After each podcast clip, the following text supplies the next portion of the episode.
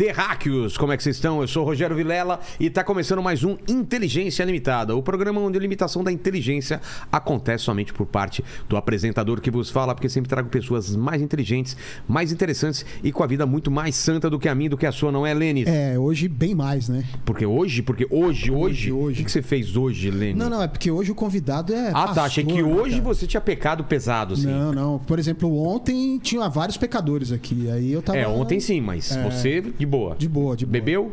Não, não, não tô bebendo Mentiu? mais. É, não sei. Aí eu já não sei. o Paquito, você cometeu algum pecado há 10 minutos atrás? Acho que é mais fácil perguntar quais eu não cometi. Exato. ele Paquito é um cara que. Eu acho que a gente não. Ele não tem mais salvação, pastor. Não tem. Da Tem, última todo vez mundo que tem. nós viemos aqui, ele deu uma balançada. Deu uma balançada. Até o final do ano, quem sabe recupere- recupera- recuperaremos essa alma aí, hein? É um desafio, né? É. um desafio. E amanhã temos o especial. É amanhã? É amanhã. Meia. me- Ó, olha só, pastor. Por um. Você escapou do 666. Uau! Eu não tinha pensado nisso, né? Amanhã, amanhã o papo é exorcismo, Vai hein? dar uma limpada no ambiente. Amanhã né? a gente limpa o ambiente, amanhã é sobre exorcismo, né? Com o padre Jader, é isso? Exatamente. Ah, legal. Mas bem-vindo de volta. Antes, ô Leninho, o pessoal vai poder participar aí com perguntas, certo? Sim, sim, ó, já tá fixado no, no chat as regras, tá bom? Você pode participar com pergunta, com comentário, lembrando que a gente vai ler sempre as cinco melhores perguntas. Se der, a gente lê mais, mas a regra é essa, cinco melhores perguntas. E aí eu peço pra você se inscrever no canal, torne-se membro e dê like nesse vídeo, que o seu like é muito importante Dá, pra gente. dá like agora, porque a gente vai falar hoje sobre o quê? Sobre controle, sobre futurismo, né? O que vai acontecer daqui pra frente, sobre eleição, sobre o que tá acontecendo no mundo e principalmente no Brasil. Então, prazer em ter você de volta aqui. Hoje tá acompanhado, né? Olha só, já, já virou um. Já virou sócio aqui do. Não, o pessoal sabe que eu venho aqui, o pessoal é fã, né? É. O cara é uma celebridade, então eu trouxe meu Eu, uma celebridade? Não, ele é uma celebridade, né? Pô, Lamartine, obrigado mesmo, cara. Os papos aqui foram muito legais as duas vezes. A última foi aquele especial sobre Apocalipse. E, pô, deu o que ele falar, né? A gente vai falar um pouco sobre isso também, né? Ah, vamos, porque o mundo tá, tá vivendo, né? Nós estamos vivendo tempos difíceis. É. E quero dizer que é um prazer estar de volta aqui, porque além de ser mu- muito legal estar aqui com É. vocês, os temas sempre são muito bons. É, então, e a gente tava falando de começar o papo aqui sobre controle, né? A palavra é controle.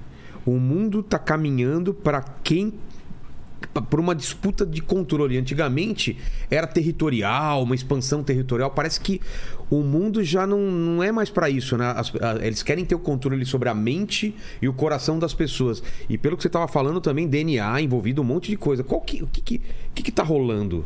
Bom, ah, eu queria começar a falar que você conhece né, o Yuval Harari, Sim. que é, um, que é um historiador israelense que escreveu alguns livros muito famosos. dois deles, né? O É, Homo Homo Deus. Sapiens, Homo É, o Deus. tem- Sapiens e o Homo Deus. É. Sapiens é daqui pra trás, né? Exato. E o Homo Deus é como vai ser o ser humano daqui pra frente. Como vai ser o, o ser humano que vai ser, vamos dizer assim, ah, melhorado por conta da introdução de chips e de alguns dispositivos eletrônicos que vão torná-lo uma pessoa apta até para competir com inteligência artificial Exato. e tudo mais. Assim, a visão dele é muito interessante, porque ele fala que as visões de mundo que dominaram o século XX, principalmente, 19, 20, ah, eram basicamente a visão comunista, né, socialista, e a visão que ele chama de liberal ou capitalista, que é a visão que é, a maior parte do tempo no mundo ocidental nos dominou e, e dominou, assim, vamos dizer assim, o imaginário do ser humano que vive aqui no mundo ocidental. Ele dizia o seguinte, que essa coisa de livre-arbítrio, o que são os princípios, vamos dizer, do liberalismo que a sociedade ocidental ah, defendia? liberdade, direito de ir e vir, ah, livre-arbítrio, não é? Ah, o direito, por exemplo, de eu defender o meu patrimônio, minha aliás, família. Só, só interrompendo um pouco, o pessoal tem perguntado antes, eu estava vendo o chat antes de começar aqui a live, e a gente vai ter um convidado especial hoje. É muito esperado, né? É, exatamente. Exatamente. Então aguardem aí que vai aparecer. Surpresas Vai ter, uma, acontecer. vai ter uma surpresa aqui, né? Vai ter um convidado que vocês não esperam aí. que O pessoal aqui do chat está perguntando. Então, e esse imaginário né, do mundo ocidental, sociedade capitalista, que defendia né, com unhas e dentes a liberdade, o direito Exato. de ir e vir, a liberdade econômica, o direito de, de produzir, de enriquecer. Né? Isso tudo, e sobretudo o livre-arbítrio, o, o Harari diz que isso tudo é ultrapassado. Ele diz que o ser humano não tem livre-arbítrio. Nunca teve ou daqui pra frente a gente não vai ter? Nunca teve. Ah, é? É, ele acredita o seguinte, que todo ser humano, ele é, ah, vamos dizer assim, resultado de processos elétrico-químicos. Químicos, né?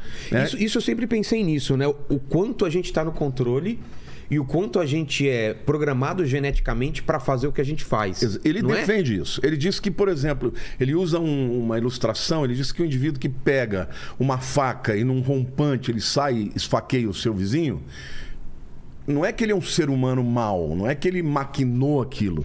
É que existem processos, e alguns desses processos são distúrbios, né? são verdadeiras patologias, que fazem com que o indivíduo faça uma loucura. E é óbvio que a gente biblicamente vai discordar disso. Claro, porque tem mas escolha, né? Tem a. mas algum ponto tem tem algumas coisas que a gente tem que analisar e reconhecer. Por exemplo, eu sempre lutei com peso. Quando eu era mais jovem, eu tomei alguns remédios que na época eram aquelas fórmulas, né? Sei, sei. Eram fetaminas. Eu quando tomava aquilo, eu ficava maluco. É mesmo? Não, Afetava. Ficava nervoso, às vezes eu estava pregando, eu falava coisas assim que eu jamais falaria. E que nem pensava. E, eu me lembro que uma vez uma, uma ovelha falou: É, o pastor Lamartine tá, tá com a língua solta, né? Não sei o que lá. E uma ovelha minha, que é bioquímica, ela falou: Não, ele tá debaixo de anfetamina. Aí eu era jovem, não entendia, né? O médico que receitava eu percebi que eu não podia tomar aquilo, porque aquilo mexia comigo. E hoje, por exemplo, que pessoas que enfrentam distúrbios como depressão, eh, bipolaridade, toques, os remédios que eles tomam acabam interferindo nas decisões, no comportamento. Então, o que o Harari disse é que o ser humano, ele não é livre completamente. Totalmente. Aí tudo bem, eu concordo, é. E aí, o que, que ele propõe? Ele fala que essa liberdade que havia antes, ela é questionável. Porque se houvesse alguma forma de você introduzir no indivíduo algum dispositivo para ajudá-lo a não tomar essas decisões. Ah, o ímpeto. Tô com fome, eu E tô morrendo matar, de fome, eu sou capaz de matar. Eu- a minha vida tá em perigo, ou eu acho, eu tenho um surto que eu acho que a minha vida tá em perigo. Se tivesse algum chip, alguma coisa implantada que pudesse controlar esse ímpeto, Então, e o que, que ele diz? mas aí, aí é o contrário. aí é perigoso ter um controle maior, né? Então, é isso que eu estou dizendo. Eu Ah. vou escrever um livro chamado A Era do Controle. Tá. Por quê? Que pode ser, inclusive, o nome dessa live, hein? Coloque aí, a Era do Controle. Pode ser, porque isso é, é, um- é o que vai acontecer, que já está acontecendo. Já, com, com as redes sociais, a gente está sendo controlado. Streaming, eu me sinto controlado quando é, a gente abre a a Netflix para mim. É diferente para você. Ela tá me mostrando uma coisa. Eu, eu acabo não pesquisando uma coisa que eu iria assistir. Eu acabo indo pela sugestão dela, por exemplo. Você já não tem mais livre-arbítrio. É, E você já percebeu quão mal isso faz para a sociedade? Claro, deixa a gente dentro de bolhas, né? Isso, hoje, cada vez mais, você fica dentro de uma bolha. Isso emburrece as pessoas, É. porque você não vê o contraditório. Exato, você não tem contato com. Com o diferente, porque a própria plataforma vai te indicar todo tipo de é filme da que você dopa- gosta. dopamina, né? É. Gostou disso? Toma mais disso. Isso, Toma mais disso. ratinho, né? É, exatamente. É o ratinho, né? É, o ratinho. Ah, você gostou São disso? chamados ratinhos biônicos, É. né? E do, do outro lado, as pessoas estão começando a ficar sensíveis. Qualquer coisa que afeta. Ah, eu fui ofendido porque. Gente, antigamente a gente era exposto a um programa que a gente não gostava, a falas que a gente não gostava, pessoas que a gente não gostava, a gente simplesmente desligava a televisão. Não, e você tinha escolha. Você É, tinha escolha. Tem escolha ainda. Você podia virar o canal, né? É. Hoje, a maioria das pessoas, ela, por exemplo, entra nas plataformas, nos streamings aí como Netflix, Isso. fica sugerindo, a minha filha até dá muita risada, porque a- eu e a mulher, eu e minha esposa estamos assistindo muita eh, série coreanas. Putz, é- são boas, São são, muito boas. boas. É. Mas você não assiste em coreano, não, né? Não, Com legenda. Algumas, algumas com legenda, Eu, óbvio. eu coloco dublado, porque senão eu. Não, mas alguns não tem. Ah, não tem? Não tem. Então, Porque eu eu já começo a- aprendendo algumas É, palavras. então eu começo a ficar viajando no que eles estão falando. né? Ah, eu, eu começo... Se me dá, se me dá é obrigado. Exato. Tem, como é que é a outra? É, Araçô. Araçô é entendi. Eu já tô ficando. Daqui a pouco eu vou falar coreano. Mas por que, que eu tô falando isso? Ah, nós fomos para os Estados Unidos e lá a gente entrou no Netflix da Érica, minha filha. E é diferente lá. Não, era o Netflix dela, só que porque eu não lembrei a minha senha. Tá. Mas o catálogo lá sabe que é diferente, né? Sabe? Ah, comple- tá. Tem uma série de, de filmes que não, Não tem aqui, é. Mas a Érica falou, pai, você poluiu a minha. Ah, você entrou no, no, No dela, no perfil É minha mulher também. Ela falou, cara. agora eu vou Fica ligar me lá, sugerindo. só Fica me su... Minha mulher assiste aquele Grey's Anatomy, cara. Putz. Tá na 25 de- temporada, já morreu todo mundo, trocaram os atores já, não sei o quê. Não é?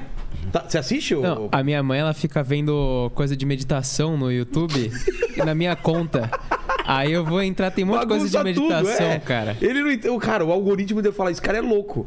Tá assistindo o Schwarzenegger e depois o Grey's Anatomy. Não tem o menor lógico o negócio aqui. Então, mas você vê como É. gradativamente ah, você vai perdendo o livre-arbítrio. Exato. Porque, e o Harari fala isso. Ele fala que o homem nunca foi livre, porque primeiro ele tinha dentro de si uma série de processos eh, eletroquímicos que garantiam ou que determinavam as decisões, as escolhas, até as escolhas, por exemplo, do parceiro. Exato. Tem o lance do cheiro, né? Da, da cheiro, da química. feromônio, feromônio, Cê- né? Você acha que você tá escolhendo uma pessoa, mas na verdade não é Ela tá te assim. escolhendo, né? É, exatamente. A natureza tá. tá... E o que ele fala é o seguinte, que hoje as pessoas que comandam, né, os, não só os intelectuais, mas os homens poderosos que têm dinheiro, eles não querem mais saber aquilo que está fora de você. Ele diz assim, olha, no passado, O que que tá fora de mim? por exemplo, no passado o homem sabia construir uma, uma barragem Tá. para controlar o fluxo da água, mas ele não sabia como controlar o cérebro. O homem sabia, por exemplo, ah, fazer um inseticida para um pernilongo. Sei. Mas ele não conseguia matar os pensamentos que eram como pernilongos na cabeça das pessoas.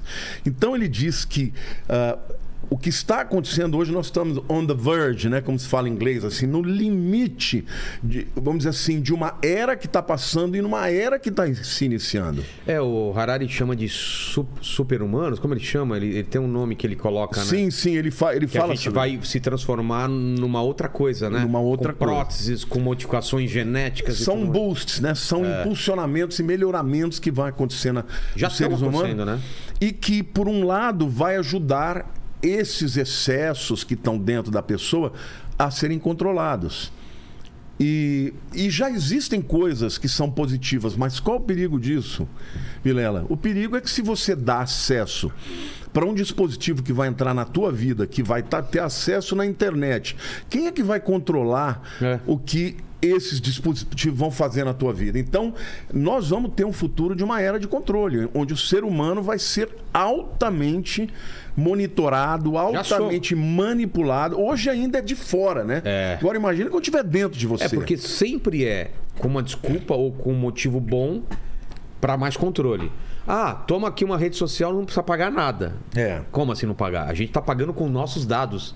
Quando você entra no Instagram, aqui mesmo no YouTube e tal, você tá, a galera sabe de onde você logou, que computador é, quanto tempo você ficou, quais vídeos você gostou. Ele já te traça o perfil. fora a cruza- multidão que vem junto. né? Exato. E aí você entra no Instagram, no Waze, ou seja, sua vida tá toda mapeada já. E, e esse- essa inteligência artificial, ela te mapeia e começa a sugerir baseado nisso. Quantas vezes a- a- aconteceu da gente falar aqui, fala, pô, preciso comprar um sofá, né?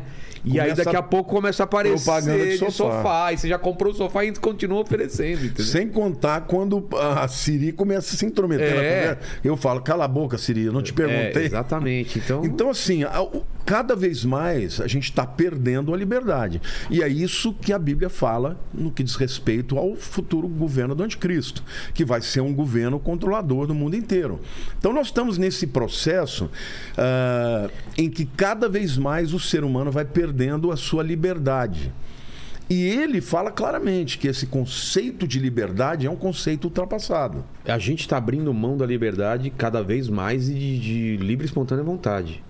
Cada vez mais. Com o dinheiro, está sendo tudo virtual, né? A gente não carrega mais. Antes o pessoal guardava em casa, agora ele é todo rastreável. Com dinheiro, antigamente, os judeus que eram perseguidos durante séculos, o cara pegava sua malinha com dinheiro, Exato. com, com Joias, ouro, e ia embora ele começava a vida. Agora no virtual, você Esquece. tem e não tem. Porque se alguém quiser Alguém- te cancelar. É, algum dia, como aconteceu com a guerra, na guerra, foram lá e desligaram as torneiras. Falaram, agora você não, não, pode, não pode mais fazer transação. E é assim que pode acontecer com a gente. Então, assim, quando você olha. Porque o princípio do engano é ele sempre te oferecer alguma coisa extraordinária. É. Ah, eu pesquisei muito sobre isso, fiz alguns cursos na Universidade de Singularidade, chama Singularity University nos Estados Unidos, fiz uma Que é da NASA, não é? Não, é, é uma, é uma, na verdade, é, uma, é um grupo de, de cientistas que, que estudam os avanços de tecnologia. É uma universidade livre. Mas não tem nada da NASA. A NASA, a NASA É. tem uma parceria com eles É, porque- porque... eles sempre estão dando cursos na NASA. É, porque o, o, Mas não é o Murilo Gun teve aqui, ele participou desse Singularity também. Então, eu fiz alguns cursos, É. eu fiquei encantado. Eu, quando eu escrevi meu livro Apocalipse, a, a maior profecia do mundo, né? Apocalipse é a maior profecia do mundo, eu pesquisei todos os benefícios que já estão acontecendo hoje. E os maiores são na área médica. Por exemplo. Por exemplo, a, a depressão, você sabe que é o mal do século. É. Ah, depois de ataque cardíaco, a depressão é o que mais mata hoje, mais do que câncer. Tá assim já? Tá Mais desse jeito. câncer. Hoje você tem sociedades inteiras tomando antidepressivos e outros né, remédios voltados para lidar com as patologias da mente. Então o que, que acontece? Eu pesquisei na época um tratamento que é feito com ah, eletrodos na mente, com imã, literalmente imã. Coloca um dispositivo no peito, dentro do, do peito, é subcutaneamente, e o indivíduo ele só, é, recebe algumas sessões né, de eletromagnéticas para acabar com a depressão. Eu tinha uma, um ovelha, uma ovelha, né, um, um amigo muito querido, que lutou muitos anos com depressão. E ele tomava todos os antidepressivos convencionais e tal, eram paliativos, mas não curavam. Ele leu no meu livro a respeito disso. Ele falou: Eu quero experimentar, o que, que você acha? Eu falei: Olha, eu coloquei como uma forma que pode ser negativa, mas nas pesquisas que eu fiz, eu verifiquei que de fato cura. É mesmo? É, é, os artigos que eu lia, inclusive estavam lá os links, falavam que muita gente obtinha cura. Só o que, que tinha como efeito colateral? Eles começavam a ter questionamentos sobre as convicções mais absolutas, como Ai, que- fé, existência de Deus. Nossa. É, o artigo dizia isso. Aí eu- Seria a- a- o efeito colateral. Efeito colateral. Ele falou, mas você acha que eu poderia fazer? Porque eu não aguento. Eu falei, faz. E ele fez. Aqui em São Paulo tinha. eh, Tem um, um médico que tem eh, de ponta que trabalha com isso. E você acredita que ele foi curado? O quê? Completamente. Pô, eu vou tentar com meu pai. Meu pai tá com um problema pesado, assim, de depressão. Completamente. eletrodos. É, era, era Pequenos- um, eram tipo eletrodos na mente, aqui no, no cérebro. Poxa. E, e eram ah, sinais né, eletromagnéticos. Eram mag... Ele mudou, ímãs. ele mudou a opinião sobre alguma coisa. Não, muito básica eu, eu- não, ele não. É até porque eu, eu discipulava, estava Ah, sempre sim. conversando. O que, que ele falou para mim? Os pensamentos que me feriam, eu deixei de ter. É, porque a depressão ou a ansiedade e tal, ela vem desses pensamentos intrusivos e repetitivos, né? Você quer pensar em coisa boa e vem coisa ruim. Eu já passei por algo parecido. Então, ao- aí que tá. O que vem primeiro? Vem a É. química ou vem o pensamento? assim. Exato. Eu, pessoalmente, acredito que tem uma origem espiritual, mas que tem um espelhamento Ah. do mundo espiritual no mundo fisiológico. Ou seja, a pessoa que passa por essas patologias, ou depressão, ou toque, que são esses pensamentos obsessivos, É. compulsivos, que se repetem, eles têm de fato um, um- um distúrbio químico no, no cérebro. E aí você A tra- falta algum... No caso da depressão, eles, é, é a ausência dos neurotransmissores. Tanto é que, Tá. por exemplo, o que, que são os remédios, por exemplo, a depressão? são o que eles chamam de ah, os inibidores né, de recaptação de serotonina. Que, como é que funciona? Você tem, por exemplo, os neurônios, né, que são as células do cérebro. Entre um neurônio e o outro, você tem as chamadas fendas sinápticas, porque eles não se tocam.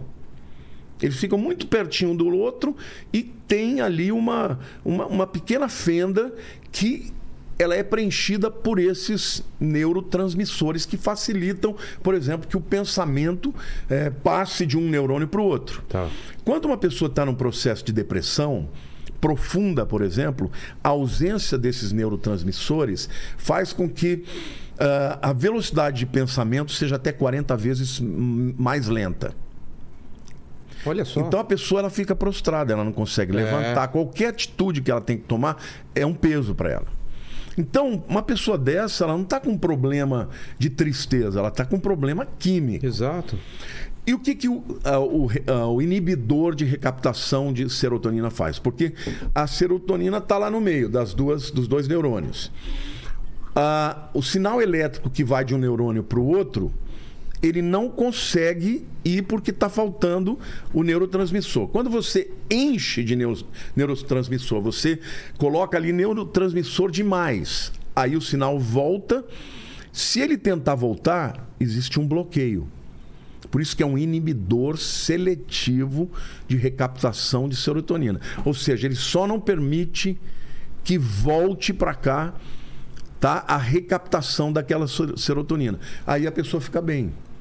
Então, esse é um tratamento químico que hoje a ciência já descobriu, ajuda muito. Só que isso não é tudo. Porque existem problemas da alma, É. da psique. Então, são pensamentos ruins que podem ter muitas origens, traumas, né? até o próprio a melancolia da pessoa, o, a- a- o sistema, eh, vamos dizer assim, cerebral da pessoa. Quer dizer, tem uma série de coisas que aí vem a terapia dos psicólogos ou dos pastores e tal. No caso desse meu amigo, não tinha remédio que resolvesse o problema dele. Porque os pensamentos continuavam. Terapia. Nada. Eu orava com ele. Quando eu conversava com ele, ele ficava melhor. Eu saía de lá, ele estava mais alegre. Depois, uma semana depois, me ligava e falava: Não estou conseguindo, não estou aguentando. Quando ele falou para mim, eu falei: Olha, experimenta. Vai ver.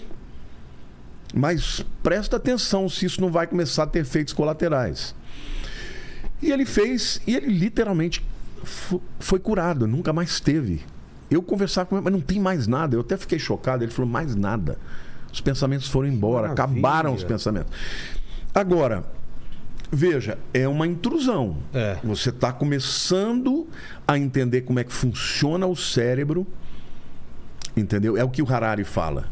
Antes eu sabia, as pessoas sabiam como matar o pernilongo, mas não conseguiam matar o pernilongo dos pensamentos dentro. Então, o avanço da ciência vai permitir tanto que esses dispositivos transformem os sentimentos das pessoas e até mesmo as compulsões, os exageros, as atitudes deslocadas. Agora, qual é o perigo disso, cara? Porque todo pensamento são onda- ondas eletromagnéticas. Por exemplo, você lembra do, do grande cientista, o, o- aquele que, que tinha o problema de esclerose múltipla, como é que ele chamava? O Stephen Hawking. Stephen Hopkins. Ele tinha um dispositivo no cérebro dele Ah, é? que interpretava o pensamento dele. Que... Ele dava comandos para Ah, a é verdade. cadeira dele, É, para o pro- computador dele, para escrever. Ele chegava a digitar dele. alguma coisa ou era só Não, no final era só o cérebro. Nossa. Então, ou seja, o computador já começou a identificar as ondas cerebrais dele e decodificavam em escrita no computador. Isso significa que no futuro, depois de uma análise, inteligência artificial, uma análise mais acurada, eles vão entender tudo que você está pensando. Então você já imaginou aqui você ter dentro de você um dispositivo que pode trazer uma série de benefícios, mas que pode afetar nas suas escolhas e decisões e pode também ler a sua mente? É. Então, ou seja, e o Harari ele fala sobre isso. Esse conceito de liberdade acabou. Nossa, mas é muito interessante. porque o homem isso. nunca foi livre. É. Mas vamos falar mais da parte espiritual afetando esses pensamentos intrusivos. A gente pode dizer que todas as vezes algumas vezes, ou a maioria das vezes, é uma influência externa? Ou é uma influência da nossa cabeça, uma falta de alguma coisa? Não, eu acredito Pode que sempre acontecer- tem externa. Externa Espiritual. é um demônio ou alguma coisa te soprando alguma coisa? Até para pensamentos que parecem que são seus? Porque às vezes você pensa em coisas que parece que não foi você pensou. Não É. sei se aconteceu com alguém aqui, você tá na beira de um prédio e, e fala, tem um negócio, você pula. Você fala, cara, como assim pula?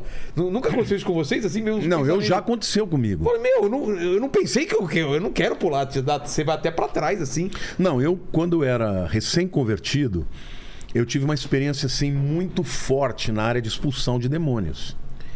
Se eu chegasse num lugar, tivesse alguém endemoniado, um lugar que ninguém. Por exemplo, eu tinha uma namorada em Ibitinga. Ibitinga Tá. é a cidade dos bordados e tal. E eu fui visitar uma, uma fábrica de bordados. Três moças que estavam lá fazendo. Trabalhando? Caíram endemoniadas. Sem você rezar nada. Nada. Eu entrei no lugar ah, pá, e os demônios começaram a falar comigo. Paquito, vem aqui um pouquinho. Rapi- rapidão. Vamos testar uma parada aí. Fica aí um tempinho, fica aí só um pouquinho. Não, já, Tranquilo. já passou isso. Já passou, então valeu, obrigado. Tá. Que, que susto, cara. Eu queria. É bom saber. Você arriscou agora. né? Eu arrisquei ele, né? A gente tem que parar aqui pra ir levar ele pro hospital aqui, né? Então foi uma manifestação assim do poder de Deus, porque Mas por que que manifesta? Isso que eu não entendo. É, é- era o que Deus estava querendo me ensinar ali é que existia um mundo espiritual, porque eu vim de um background, de um contexto muito racional. Fazia engenharia, era um cara altamente intelectualizado. acreditava no que via, no que era concreto e é isso. E eu me converti por conta da cura de uma sobrinha, mas eu ainda lutava muito com essas questões, sabe, de, de espiritualidade, do sobrenatural. Eu não acreditava muito nisso. E eu comecei a ter essas experiências. E aí, o que foi que resultou em mim, Vilela? Eu comecei a achar que eu era o cara. Ah, E eu comecei a falar: ah, demônio se apareceu, eu meto o pé no traseiro. não entendeu que era que era Deus, que era Jesus. que era Deus que estava é. fazendo. E eu comecei a. Mas isso pode acontecer muito, né? Porque é um poder, né? é um é po- te não, era impressionante. Eu entrava num lugar, manifestava. Mas conseguia é, expulsar. Não, expulsava na hora. Expulsava na hora. Um dia, eu estava em casa me preparando para dormir, eu comecei a ter pensamentos horríveis. Horríveis. É. Xingando a Deus. O quê? Eu pensava em Deus, ia fazer uma oração, vinha um monte de palavrões na minha cabeça. Uma coisa assim que eu não conseguia me livrar. E vinha, eu sentia cheiro de enxofre no meu quarto. Eu fechava os olhos, eu via os demônios voando. Nossa. Era um ataque, né? Era um ataque ataque, só que eles falavam assim, ó, você blasfemou contra o espírito, não tem mais chance. Um Mas dia você chegou a blasfemar ou não? Não, tudo, era tudo, aqui. pensamento. Mas eu pensava coisas horrorosas. E aí você se sentia culpado por Sentia tá pensando- culpado, eu falei, não, pequei contra o espírito, não Entendi. tem perdão. Aí eu comecei a ficar desesperado, eu fiquei uma semana sem dormir. E eu ia E trabalhar. esse era o intuito mesmo, né? Era o intuito. Chegou um dia, Vilela, que a voz veio para mim e disse assim, disse assim: "Se joga, eu morava no décimo andar. Se joga porque eu não vou te deixar. Você vai ter alívio." Eu subi na Nossa. janela. Eu morava no décimo andar, segurei assim e estava pronto para pular. Na hora, eu falei: "Senhor, eu sei que eu nem mereço mais o céu. Mas eu não vou tirar minha vida. Se o senhor quer me matar, o senhor pode fazer. Eu não vou fazer isso. E eu pulei para trás. E naquele dia eu fui deitar, sabe, com aquele sentimento de que realmente não tinha perdão para mim. E eu chorei muito, chorei muito. No dia seguinte, o meu irmão, que morava em Belo Horizonte, ele era engenheiro da Júnior, ele me ligou, ele falou: "Olha, essa madrugada Deus fez eu orar por você. E ele falou: Olha, Deus me falou que ele tem um lindo plano para a tua vida. Mas você tem que tomar muito cuidado, porque o poder não está em você. O poder está em Deus. Se você for enfrentar os demônios na força do teu braço, você vai ser derrotado. Quando ele foi falando aquilo, eu fui chorando, fui lavando a minha alma. Vilela, nunca mais eu tive aqueles pensamentos. Mas foi uma semana inteira. Então eram Mas- pensamentos de fora. Mas é isso que eu não entendo. Você já era um, um cara convertido, certo? Convertido. E era um novo convertido. é- Tinha uns 19 Como anos de isso idade. entra na tua cabeça? Você acha que é por causa do, do, do teu ego que te inflou, a- acabou, acabou abrindo brechas pra isso entrar? Se não, Total. não, ah, foi isso? Total. Satanás e os demônios, eles não têm poder para entrar na sua vida a menos que você abra uma brecha. Sempre ele te tenta para que você abra a brecha. Quando você abre a brecha, ele entra. É tipo de uma armadura que eu, que eu tenho. Você está protegido. Se você tem Jesus, você tem o Espírito Santo, você está blindado. Brecha, aí eu começo a tirar umas partes da, da armadura. Exato. Você abre aquela área. Então ele te tenta numa área. Ele, o que, que foi a tentação para mim? Foi uma tentação para eu me sentir maravilhoso. Olha como eu sou poderoso, olha como eu sou o cara. E essa, se você pensar, foi uma das três tentações de Cristo. É. A primeira, que ele falou, transforma a, água- a- a pedra em pão, foi a tentação da carne. Né? Satanás tenta na carne, tenta é, com comida, tenta com é, sexo, coisas da carne. A segunda, ele levou no lugar alto, no pináculo do templo, e falou: olha, se joga daí. Porque está escrito que se você é, der a ordem, os anjos vão te sustentar. Essa foi a tentação da alma, da mente. Porque era como o diabo está dizendo: ah, eu não acredito que você é o filho de Deus. Ah, tá. Prova para mim. Ou seja, Jesus estava sendo tentado a mostrar para ele: ó, como eu sou bom, eu sou Ou, mesmo ou até ele mesmo duvidar de alguma coisa espiritual. duvidar dele. daquilo que ele era, né? Porque É. no, no batismo, um pouquinho antes, Deus falou: olha. Esse é o meu filho amado em quem me compraz. Aí ele ouviu. Ele saiu do batismo e foi para o deserto, onde ele foi tentado. Então a segunda foi na alma e a terceira foi no espírito. Satanás mostrou os reinos do mundo e falou: Olha, eu te dou tudo isso aqui que você está vendo, todos os reinos do mundo, se você se prostrar e me adorar. A adoração é uma atividade espiritual. E Jesus diz: somente a Deus adorarás e a ninguém mais darás culto. Então, nesse caso, era, tanto, era uma questão espiritual, mas a luta estava acontecendo na minha mente para que eu me ensoberbecesse, para eu achasse que eu era um cara. E Deus permitiu aquilo, Vilela, porque eu tinha que me- ficar humilde. Desde esse dia, toda vez que eu estou expulsando um demônio, eu estou vivendo um momento especial, eu sempre falo, Deus, o senhor está vendo, né? O senhor sabe que eu sei que eu não sou nada, que eu sou muito pequenininho, mas eu acredito no teu poder. Então, eu creio que esses pensamentos que vêm de fora, Vilela, eles são espirituais, Entendi. são do mundo espiritual. Só que eles têm o espelhamento no mundo físico e no mundo da psique, que é a mente. Então. Ele acon- pode bagunçar a É, tua química. Acontece muito comigo assim. Eu não tenho motivo pra estar triste e de repente eu fico triste como se fosse uma onda que batesse em mim. E eu fico tentando entender por que, que eu tô triste, sendo que eu não tenho motivo pra estar triste. Fica vindo umas ideias, ah, mas é, também tem aquilo lá. E aí eu começo a falar, peraí. Aí eu começo a elencar mentalmente todas as coisas boas que estão na minha vida e que estão acontecendo. E não faz sentido essas coisas ficarem invadindo a minha cabeça e me colocando pra baixo. Mas isso é uma briga constante que eu tenho. De tempos em tempos eu tenho que falar, meu, por que, que tá. Porque a Bíblia diz: a nossa luta não é contra a carne e o sangue, mas contra principados e potestades das regiões celestiais. Ou seja, agora, para o Harari, isso não existe. Por quê? Porque ele acha que o homem é um bolo de carne. Ele é simplesmente um resultado da evolução, Ah, tá. entendeu? E que ele tem neurônios, que ele tem uma série de, de, vamos dizer, capacitações, mas ele é meramente um ser físico. É, eu li outro também chamado Gênio Egoísta, não sei se chegou a ler também. não, que- dele ou não? Não, não. Vê pra mim qual que é o autor, autor, por favor, que é o lance do, do o nosso único motivo de estar aqui na Terra e único propósito, mesmo que a gente invente religiões e outras vontades, é passar nossos genes pra frente. Tudo é motivado Essa visão pelo do único- evolucionista, Exatamente. O único motivo é eu ter mais chance de passar meus genes pra frente, que é o, o tal do gene egoísta, né? Que a gente é egoísta nesse ponto. Achou? É Richard Dawkins. É. Ah, Dawkins. Richard Dawkins é o, é, o, é o Papa, né? É o cara que mais é, defende o ateísmo. Exato, E exato. Ele, inclusive, é o cara que, que defende, né? Que cristianismo é um. Ele, ele escreveu também, né? God Delusion, né? A, a- A, a ilusão de. Como que é que. Vê o outro God Delusion é, a, Ele- a ele é- loucura de Deus. Acho ou a- que não é isso. Não, não é. Não sei A tradução, vê como ficou traduzido o outro livro deles. Aí eu não li ainda. Deus uma ilusão? Deus. É, alguma coisa assim. É né? que eu li em inglês, né? Tá. Então. Achou? Tô procurando aqui, pera um pouquinho. Tá. Ou seja, esses camaradas, eles acreditam que, na verdade, nós estamos na iminência de começar uma nova era. Ah, o Nietzsche, olha que coisa, que maluquice, né? O Nietzsche era filho de pastor, É. foi um cara que, durante seus primeiros anos. Achou? É o Deus um delírio. É, Deus o um delírio, a palavra que eu ia Falei falar. ilusão, né? Delírio. É delírio, é, eu falei loucura, né? É. Que delusion é loucura. é- Esse é livro delírio. ele fala o quê? Que Ele Deus fala é uma- que, na verdade, que, que Deus é uma, é uma invenção do homem.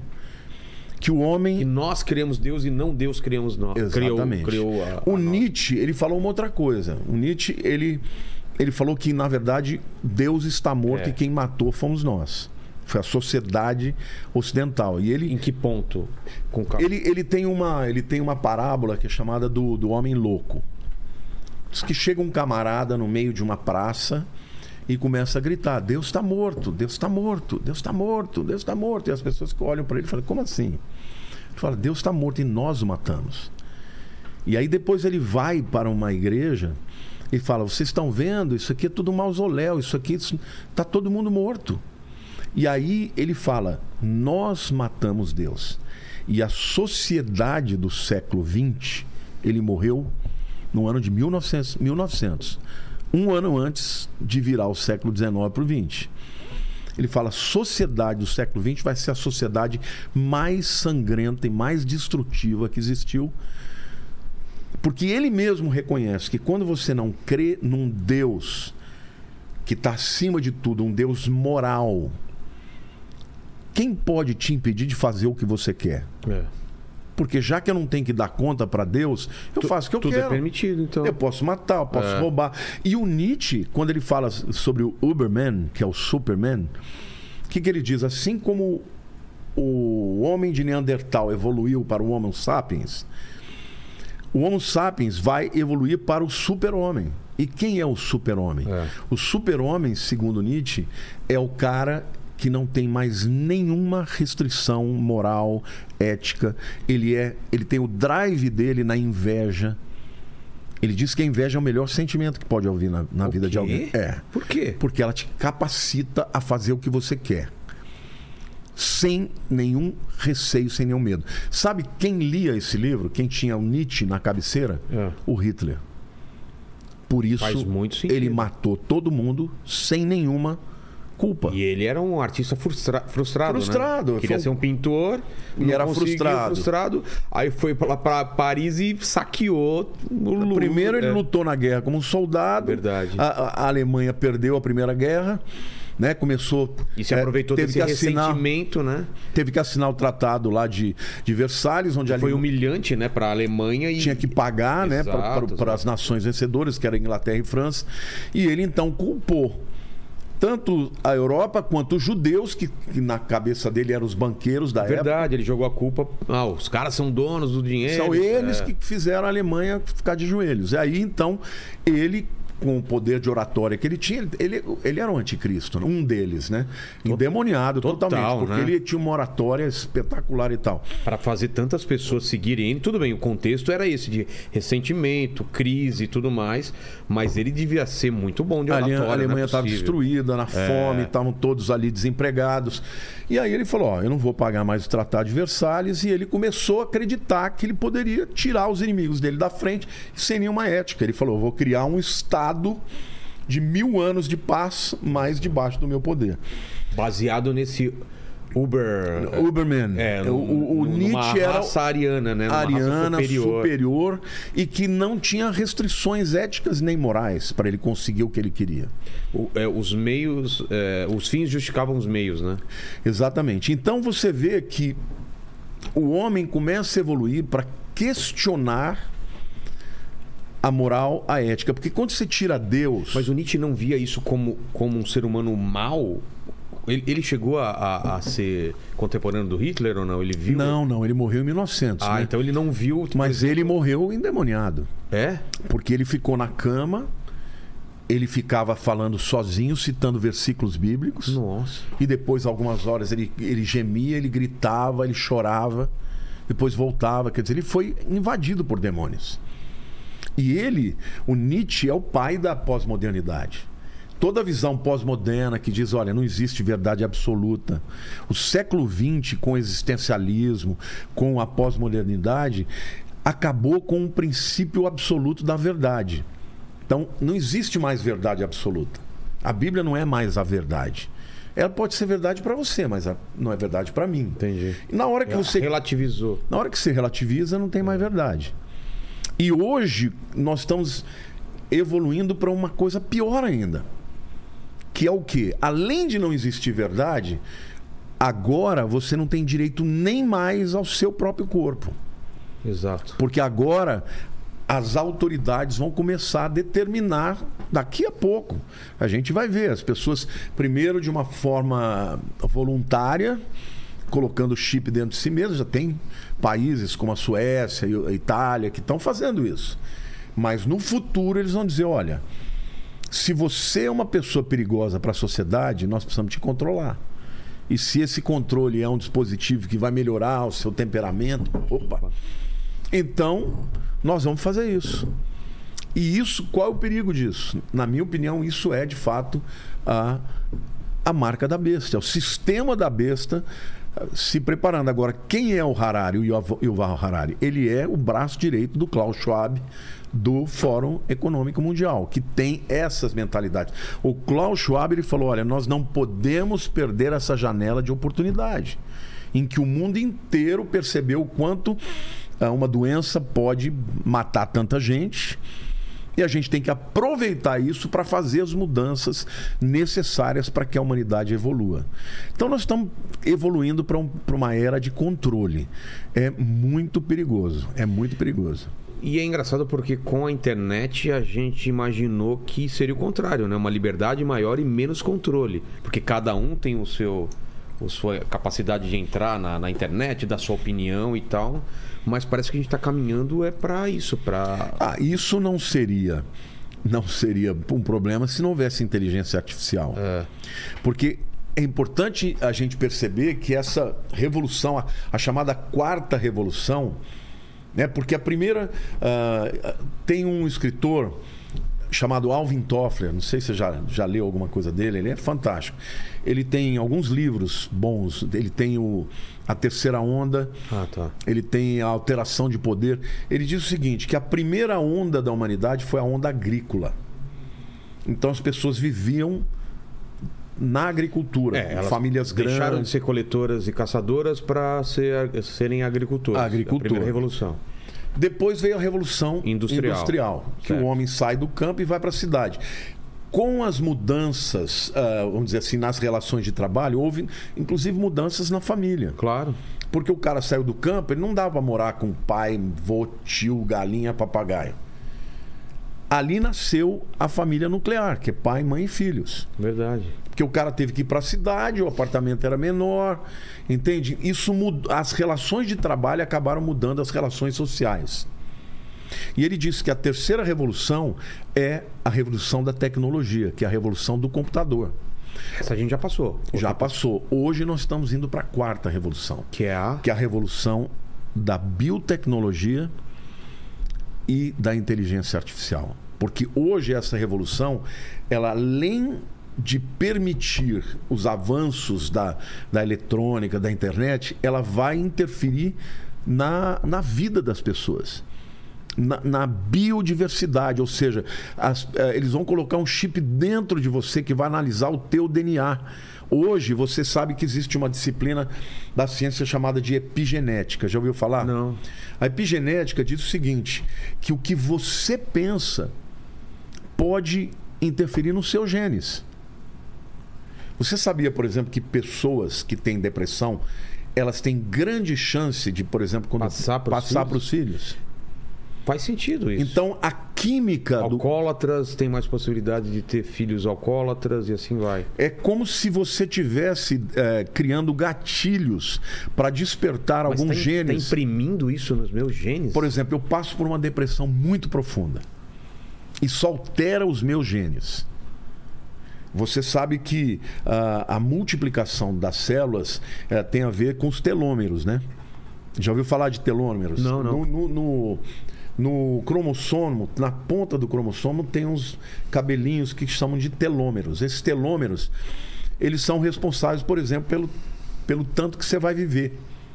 Quando eles vão se encurtando, a célula vai começando a ter defeitos. Depois dos 25 anos, as pessoas vão começando a ficar é, com na multiplicação da mitose, né, das células do corpo, começa com um defeitinho.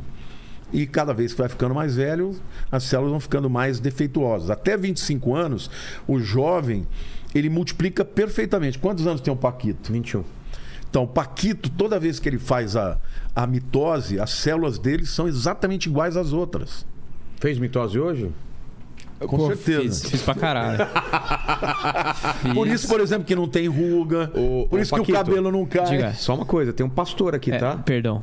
Repete, por favor. Eu fiz pra caramba. Tá, obrigado. É. Ó, ainda bem que eu tomei surdo. É, ele nem, nem escutou. É, bri- Obrigado, obrigado, né? Mas, Paquito, segura a onda aí, tá bom? Perdão, perdão. Então, hoje, por exemplo, os cientistas eles estão tentando descobrir uma substância que chama telomerase. Essa substância é que ah, vai ser responsável pela multiplicação né, dos cromossomos e tudo. E com o tempo, se você descobrir a fórmula correta, você impede o envelhecimento das células. E aí é o elixir da vida eterna. Sei. Só que nesses estudos, eles também descobriram que pessoas que passam por depressão profunda, por sentimentos na alma muito poderosos, isso afeta o gene. É. E essa disciplina é a epigenética. Nossa, é, que- é a- é a como a, a psique interfere nos seus genes. Então isso passa de um pai para filho. E a Bíblia já falava sobre É, porque, isso. porque neurocientistas que veio aqui, vieram aqui já alguns falam isso, né? De quando você faz, fica fazendo uma ligação das sinapses constante, tipo, você sempre fica triste, triste por alguma coisa, começa a ficar permanente aquilo e você vira uma pessoa mais triste do Você, que você cria era. É. estruturas, estruturas de neurônios na sua mente que Exato. tem um lugar físico. Exato. E você toda vez que acessar Vai aquela memória lá. vai para aquela É, área. é. E você não consegue escapar daquilo. Acontece isso com a droga, né? Com, com aquele prazer, você vai lá, fica permanente, fica muito mais difícil de você. O vício ele se dá exatamente pelo prazer. É. Você acessa uma área do seu cérebro que produz dopamina. A dopamina traz o foco, o prazer, só que o teu cérebro para de produzir a dopamina. Ele vai esperar que você use a droga para produzir a dopamina. Aí você fica viciado. Exato. Então vejam, hoje os cientistas eles estão descobrindo como isso funciona. E aí eles dizem o seguinte: olha, do mesmo jeito que existem processos ah, há milhares de anos que fazem com que o homem se torne ah, escravo da sua química, se eu descubro como é que isso funciona, por que, que eu não posso interferir? Só que o problema de um poder desse, Vilela, é quem que vai controlar isso? É. Ou seja, Exatamente. o camarada ele tem, ele fabrica o chip. Esse chip tem uma interface com a internet. A internet pode mandar comandos, né, através da inteligência artificial, para que você, quando tiver um surto, ele vai imediatamente. Não, e vai ter, vai ter aquela coisa que nem tem, que nem tem na, na, na internet, nas redes sociais. É de graça o chip, que custa, sei lá, 100 mil reais, mas para você é de graça. Mas eles vão mandar umas publicidades, uns desejos que você, em vez de querer tomar água, talvez você queira tomar uma Coca-Cola, entendeu? Porque isso daí vai estar. Ah, me deu vontade de tomar uma Coca-Cola. Não, e agora. se interfere no que você pensa e até o que você crê, É. porque a Bíblia diz que quando o camarada recebeu o chip da besta, ou a marca da besta, ele, ele vai perder a salvação. Por quê?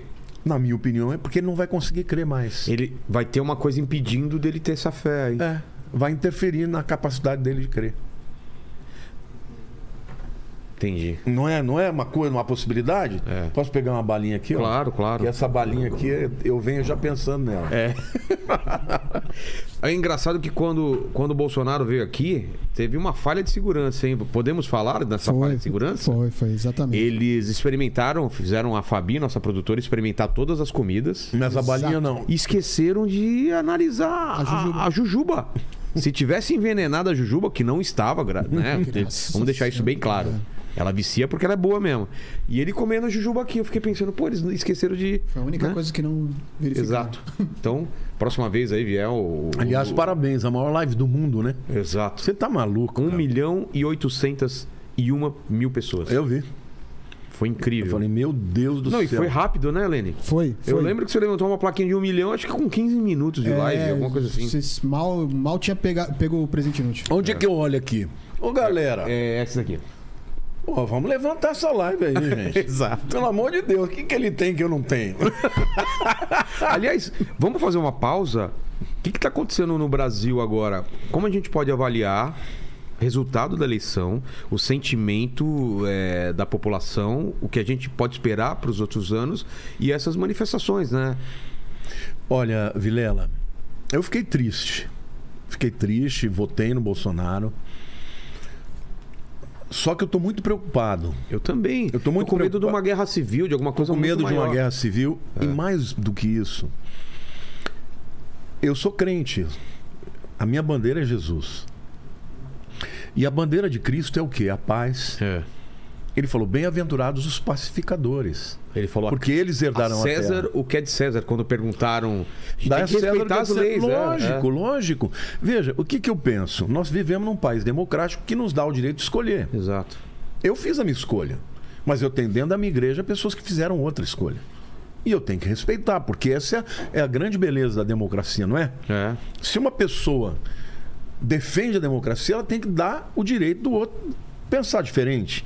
Agora, a minha maior preocupação é que isso vire uma guerra de Palmeiras e Corinthians, de Exato. Flamengo e Fluminense, e a, e a igreja de Jesus perca o lugar de fala no que diz respeito ao amor.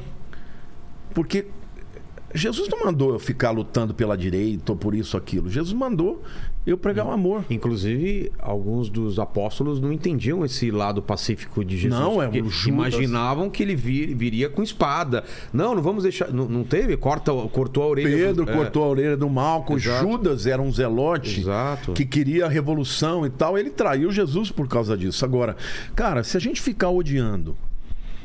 O Brasil foi dividido em meio a meio. Exato. Quase Cara, eu vou a meio, perder é. 50% da população que vai passar a me odiar porque não posso mais falar de Jesus para ele. Porque se eu começar a ter uma atitude, né, raivosa e querer. Cara, eu vou perder 50%. Pela força, né? Eu vou perder 50% da- das pessoas para quem eu quero falar de Cristo. Mas isso é importante você falar, né? Que. que...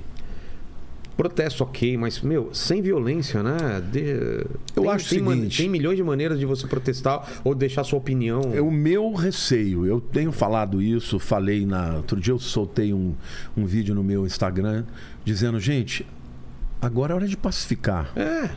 Não sei se. Agora é hora de pacificar. Eu não olhei o resultado da eleição de uma forma tão ruim. Pessoas falaram para mim, pastor, eu não, não tenho mais força para viver. Eu falei, gente, Nossa! vocês perceberam? E, e- e é o contrário do que a Bíblia diz, você colocar toda a sua esperança em cima de homens. Hum, Somos mais do que Exato, miseráveis, né? né? A gente tá perdido, não é em cima da. da- Mas vamos olhar uma- do ponto de vista humano. Tá. Cara, nasceu a direita no Brasil.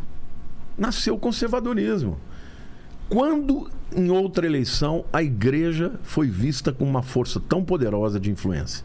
Foi a primeira Nunca. vez. é. Primeira vez. Então, poxa, ele ganhou, deixa ele, deixa ele governar, vamos orar. Para que ele possa, entendeu? A Bíblia diz que eu tenho que orar por todos os governantes. Eu vou orar por ele. E não torcer pra dar errado também. Não, eu É- vou orar para que. Senão. Porque se der errado, nós vamos nos É, ferrar. né, Lene? É a mesma coisa que você tá no avião e ficar torcendo contra o piloto. Exatamente. Ah, tomara que esse piloto aí se ferre aí. Só porque ele é corintiano. Exatamente. Ô, eu sou corintiano, cara.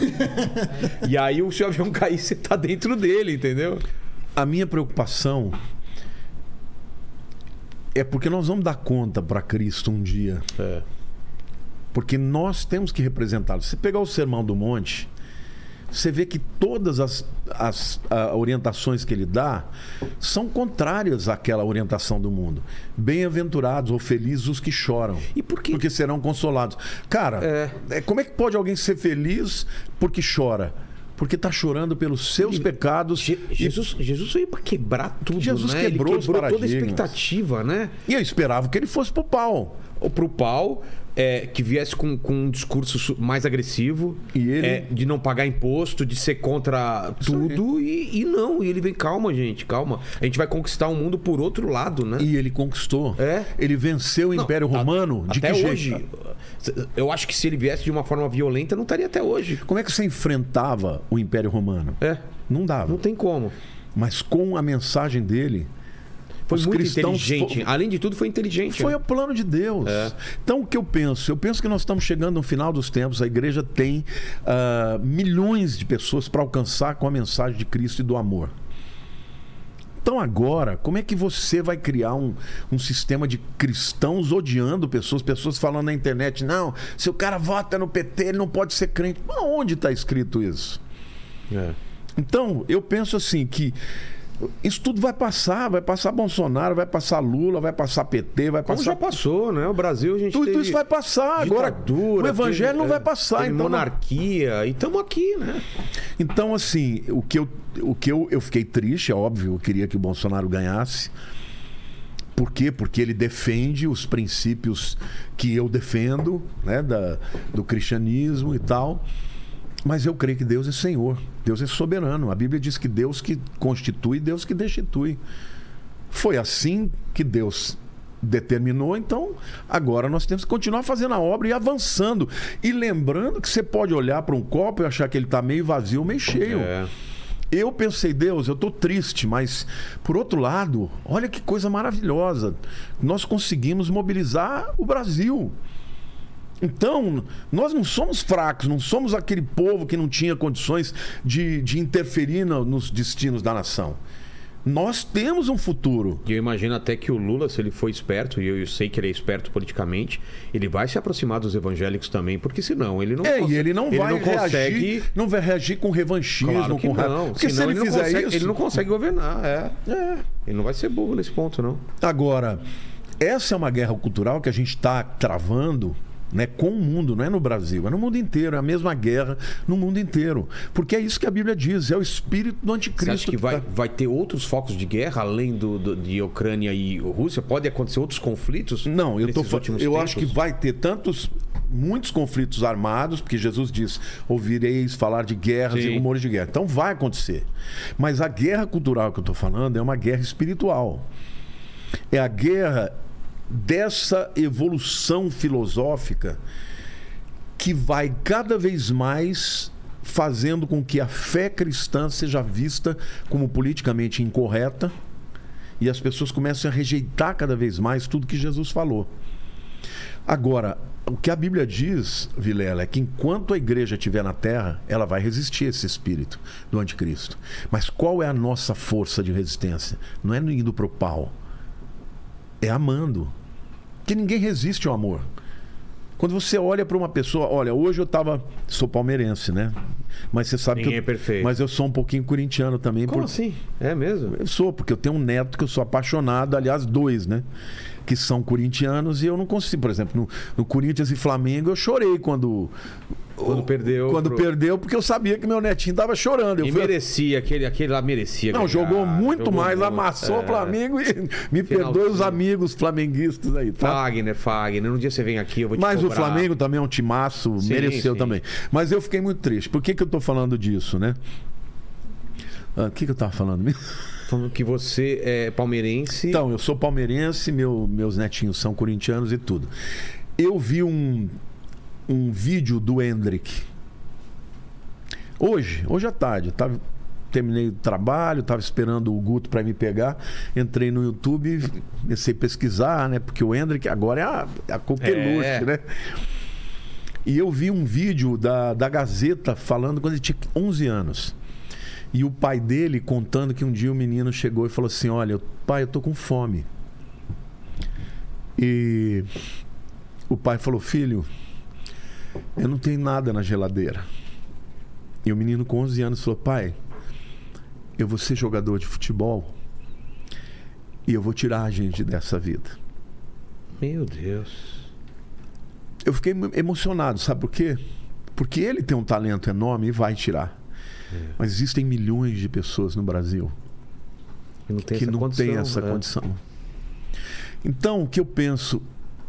Eu penso que nós que somos cristãos, a gente tem que chorar por essas pessoas. A gente tem que desejar um mundo melhor. Mas a gente tem que fazer da maneira correta. A gente tem que procurar fazer tudo da maneira correta. E qual é a maneira correta? É a maneira de Cristo. Então, o que eu oro? Eu oro para que eu acho legítimo que as pessoas se manifestem, tá todo mundo indignado. Eu acho que a gente vive numa democracia. Se a manifestação for pacífica, se não tiver é, baderneira, É, não, tiver- não paralisar também, não atrapalhar o. o não impedir o direito é. das pessoas irem e virem. que, pô, tá, tá atrapalhando o trabalhador, né? Agora, quer- até quando? Gente, acabou. É. Não vai mudar. Ele, entendeu? Vai passar a faixa. Vai começar quatro anos do Lula e do PT. Ué, se nós não quisermos, vamos trabalhar para que É, daqui quatro parece- anos a gente derrube de novo. Parece criança mimada, né? Falar, ah, não gostei, não gostei. Tá, mas e aí? Foi o resultado, você tem que aceitar. E se o outro lado tivesse feito isso, a gente ia chamar do quê? É. Ah, tá vendo? Não são democratas. A gente não pode agir igual. Então, o que eu penso é que quando eu vejo pastores desejando uma convulsão e que a eu fico preocupado. É. Por quê? Porque eu fiz uma promessa para Deus. Eu falei, Deus, eu sei que eu tenho que me posicionar, tem muita gente esperando que eu me posicione, por isso eu me posicionei. Mas eu, eu não posso esquecer que o meu principal motivo na Terra é falar do amor de Cristo. E é isso que eu faço. E é isso que eu faço. Agora, quando eu penso na questão da guerra cultural, né, que a gente eh, citou aqui, ela está no mundo. É o espírito do anticristo que vem para trazer uma série de transformações e impor à sociedade isso. Hoje a gente ainda tem liberdade para não concordar. É. Daqui a um tempo não vai ter mais. Mas até lá, nós vamos lutar e quando chegar a hora, Deus vai tirar a sua igreja. Aí o mundo vai ficar à mercê mesmo do anticristo. Agora, o que eu acho incrível é que as coisas estão acontecendo muito mais rápido agora. Está muito mais rápido. Essa evolução da, da tecnologia, a inteligência artificial. Hoje, nós estamos na inteligência artificial tipo 1 Que é. que é a, a, a inteligência artificial que é específica. Tá. Por exemplo, é o, é o dispositivo no teu carro que quando você está andando, você vai sair da pista, ele te manda Isso de tem volta. no meu carro, é assustador, né? Não é? A primeira vez que eu vi Ele isso... eu- faz curva sozinho já. Sozinho. É, ele, ele lê. Ele tem uma câmera grande aqui que lê as faixas, ele lê a velocidade, ele diminui quando. é, quando Ele, ele, vê- ele lê o- a carro velocidade do carro da frente, É, do ele lado. mantém a mesma distância, você, define a distância, você define a velocidade e ele lê as placas de trânsito te avisando. Então, mudou. essa é inteligência artificial Tipo nível 1. Por exemplo, você tem aqueles robozinhos que são limpa a aspirador casa? de pó. Sei. Não tenho, porque é o começo da dominação do, do. Tá rastreando sua casa. É isso tá aí. vendo? É, então, não quero ter esse negócio na minha casa, não. Esse é o tipo 1. Depois você tem o tipo 2, que é aquele que o computador já começa a tomar decisões. Por exemplo, esses supercomputadores que jogam xadrez. Sim. Eles aprendem. Eles não fazem só o que foi programado. Eles aprendem ao jogar com, com Ele o adversário. Com os seus lances. os seus com- lances, é, é. qual que é a tua maneira de É, jogar. Exato. Isso Agora, é assustador, né? Assustador. Porque xadrez ganhou e depois tem o Gol, que é um jogo muito mais complexo. Não sei se você sabe. Tem o Gol, que é um jogo muito mais complexo que o xadrez. E um computador já ganhou também. Que é o número de possibilidades do Gol é maior do que o número de estrelas que existem no universo. Pra ter uma ideia de- da quantidade de possibilidades de jogadas que tem. E ele já ganhou do melhor jogador de Gol também. Que, Já pensou? que é- tem até um documentário, não sei se tiraram, tinha no Netflix sobre E a inteligência artificial avançada é aquela inteligência artificial, por Que- exemplo, do, dos do- filmes. Dos filmes do, o desse Exterminador do Exterminador Futuro. do Futuro, que a máquina vai ter inteligência própria e decisões próprias. Matrix, é. Matrix, aí já vai ser complicado, né? A gente pode estar vivendo uma simulação ou não existe essa possibilidade? A gente é gente mesmo ou o que a gente tá fazendo. Papo louco. o que a gente tá fazendo aqui é tipo, é um jogo. Matrix, né? É um jogo, a gente tá num. Não, eu creio que nós somos exatamente aquilo que Deus nos criou para ser. Porém, porém, o cinema, na minha opinião, ele é o instrumento de propaganda desses caras que controlam o mundo. O cinema, cinema, os filmes? Hollywood. Tá. Porque eles, eles anunciam coisas que 10, 20 anos depois a gente vê que já está acontecendo. É. Então, por exemplo, o que, que é o Matrix? Se você pegar o Neo, quem que é o Neo? É o Messias, Exato, é o Salvador. é o Salvador. Mas que Salvador é esse? É o Anticristo. Ele, a função dele era acordar as pessoas que estavam nesse, tava nesse mundo é, virtual, que existia um mundo real O mundo real, merda. que aquela Não, mundo... vamos falar a verdade. Desculpa pelo palavreado, mas Sim. eu ficaria puto, né, ô Lene? Eu tava vivendo de boa, chega um cara e fala, não, E te acorda, né? é acorda, eu tô no Que nem o cara lá que trai, né? É, eu falo, Ele tô fala, eu quero a comendo aquela gosma com aquela roupa toda amassada no meio de um vulcão. Que É. a única diversão é dançar aquela música lá no Comer calor. láctea. Não, não, eu quero a ilusão. Eu que- quero, não, eu quero a pílula azul. quero né? a, a picanha. A né? picanha. O, o, como que era o nome Loki. do cara? Não, o nome do cara que traiu lá, o Cypher. Cypher. Cypher, né? Cypher, é. Que vende. Ó, e o cara lá na cara. Agora, quando chega no final, Mas por que ele seria o anticristo? Ele é o. porque ele- chega no final, o que, que ele fala? Que todo esse mundo, com as suas leis, com os seus paradigmas, é a Matrix. Que o verdadeiro mundo da liberdade é é aquele que você pode fazer o que você quiser. Ah, e eu tá. estou aqui para te dizer como é que você vai ser livre desse mundo. Isso é uma crítica ao status quo de uma sociedade cristã, Entendi. que para eles é castrativa. Essa é a maneira como eu entendi. Por quê? Não Porque tinha visto por, esse lado, não. Olha, eu tô, tô reavaliando agora.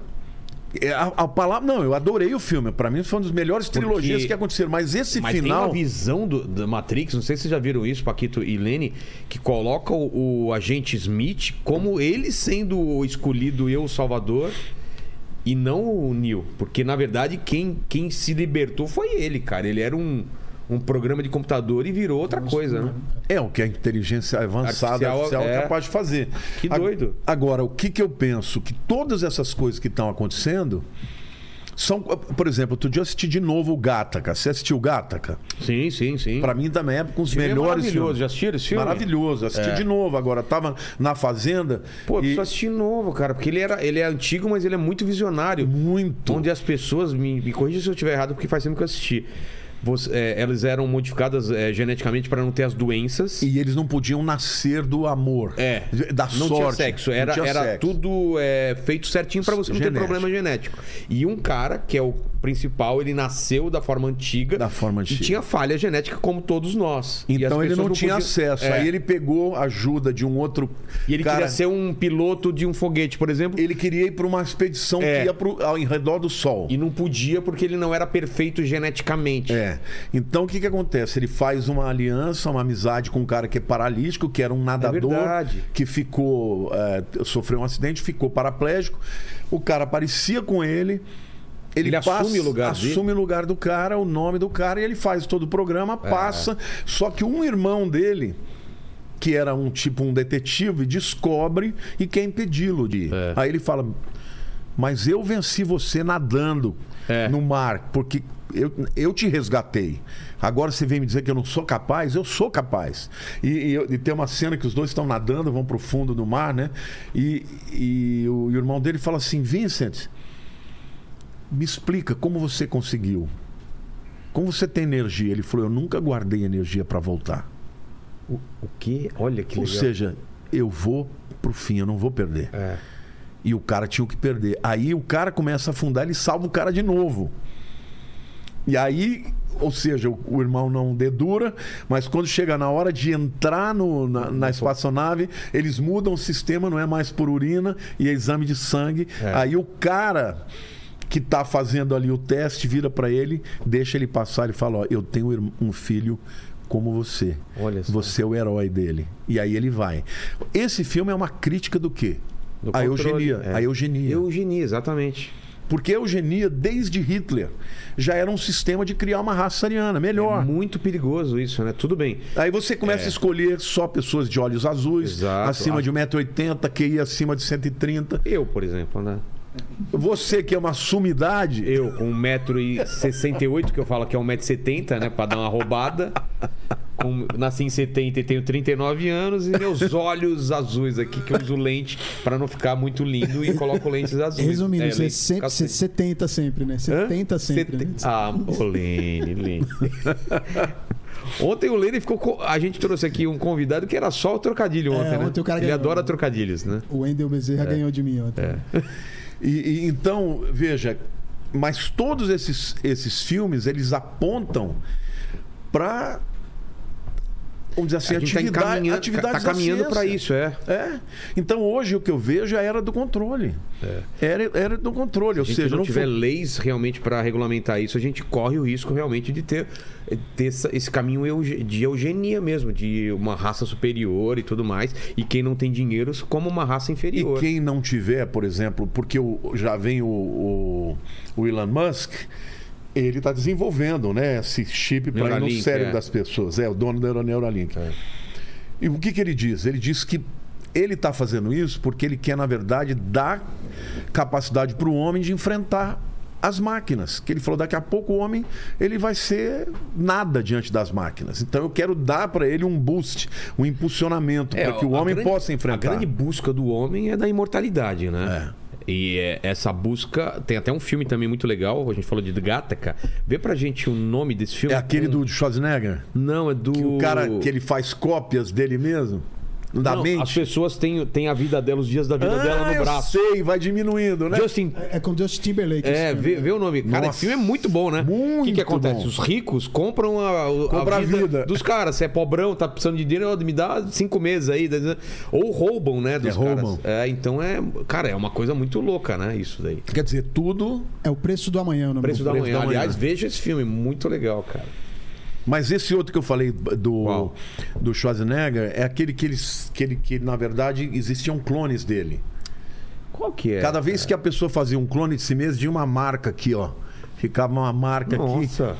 E o cara descobre. Não é com o Bruce Willis, não? Não, é com o Schwarzenegger. Não, Vê- não vê é o pra sexto dia? Sexto, sexto, Sexto dia. dia. Vê, vê aí se é isso. Sexto dia é um sobre o apocalipse, não é? É que ele, que ele entra num programa, é, uma Tem- viagem que ele compra, e aí ele Ah, tá é? sendo perseguido. Não, não, Não, esse- aí é o Vingador do Futuro. Você esse tá é misturando do dois Futuro. filmes aí. Não, eu acho que é o sexto dia. É o seguinte. Mas pode ser o sexto dia, sim. A história é o seguinte: o cara tem uma, tem uma esposa e ele. Não me lembro de que maneira ele acaba descobrindo que tem um clone dele. Aí ele vai atrás desse clone e ele descobre que tem uma, uma, uma big, uma high-tech, uma dessas grandes Sei. Multinacionais, de tecnologia. que na verdade eles produzem vida eterna através de copiar todo o cérebro da pessoa e colocar nos discos. E aí depois, Quando você tá pra quando você morrer- tá morrendo, ele pum, ele Você- pega um clone, faz um clone da pessoa fisicamente e transporta Entendi. a mente dele com lembranças e tudo. E no final da história, ele, ele descobre que na verdade ele é o clone. Ah, E é? o cara que era o clone era, na verdade, o, o original, né? O filme é sensacional. Mas Podia ser em vez de o clone ou corno, né? Porque, pô, né? Tinha outro cara pegando a mulher dele, né? Então, o que, que acontece? A gente percebe que todo esse avanço em direção à, à consciência, em direção à introdução de dispositivos como chips, nanorobôs no cérebro de uma pessoa. Esse ciente, quando eu fiz, por exemplo, es- esses cursos da, da Universidade Singularity, Singularity, né? Que fica chato, fica meio fresco. Singularity. É. Eu fiquei doido. Eu falei assim: não é possível que esses camaradas estão falando de coisas a sério Ah, isso. tem áreas de pesquisa que a gente nem imagina os avanços que Você já estão entendeu? sendo- E isso porque eles falam, por exemplo, que o mundo, esses caras, eles não veem o mundo apocalíptico. Eles não, o mundo não vai ter problema.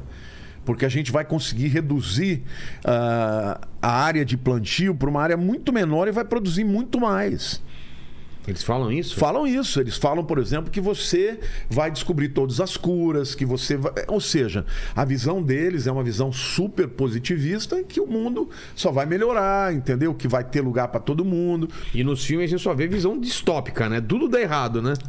Qual a chance de, de dar- tudo dar certo? É perigoso mesmo. Então, assim, eu vejo que o controle ele já está acontecendo. Hoje você está assistindo um filme, a televisão está te lendo. Sim. Você está ligado a um, a um streaming, né? Você está ligado na internet. Você vê na China que, que reconhecimento facial tá num outro patamar. A galera sabe, na rua tá cheio de câmera, na, em tudo quanto é coisa, no- nos bares, nos estabelecimentos, já sabe onde você tá pela leitura. Então, assim, eu fico muito preocupado porque está tudo acontecendo de uma vez e está acontecendo no mundo inteiro. Eu viajo muito, eu vejo que essa. Mas não tem como também evitar, né? Não um tem. ca- Você não pode falar, não vou eu vou ficar fora da internet. Tem uns, uns malucos nos Estados Unidos que fica totalmente fora, Não, né? não. Mas é difícil, né? Não, Sem eu uso no- tudo, mas não vou deixar nada poder de mim, não. Ah, é. Isso eu não vou. Ah, as pessoas falam, ah, mas, por exemplo, eu. Nem alienígena também. Eu já falei que quero ter contato com alienígena, mas nada de sonda. Esse negócio de sonda. Sabe bem onde se coloca, né? né? Nunca é num lugar bom, né? Você vê uma coisa. ah, as pessoas hoje, você já tem dispositivos, por exemplo, de eh, nanorobôs que são colocados dentro de pessoas que eles administram remédios, como por exemplo Sim. insulina. Minha mulher colocou um chip que é, em vez de anticoncepcional, ele vai soltando aos poucos lá. Tem anticoncepcional, você tem, por exemplo, insulinas em doses muito É. menores. Ou seja, esse tipo de coisa não tem problema. Já tá rolando. Já está rolando, só que isso está evoluindo. Evoluindo para uma área de controle. Agora, todos esses chips eles estão ligados a uma nuvem. É. Não estão? Então. Então, eles estão te sabendo onde você está. Você gostaria de todo lugar que você tiver, os Não. caras saberem? Então, assim, eu vejo que a humanidade está avançando de uma forma muito rápida para coisas que a gente não entende.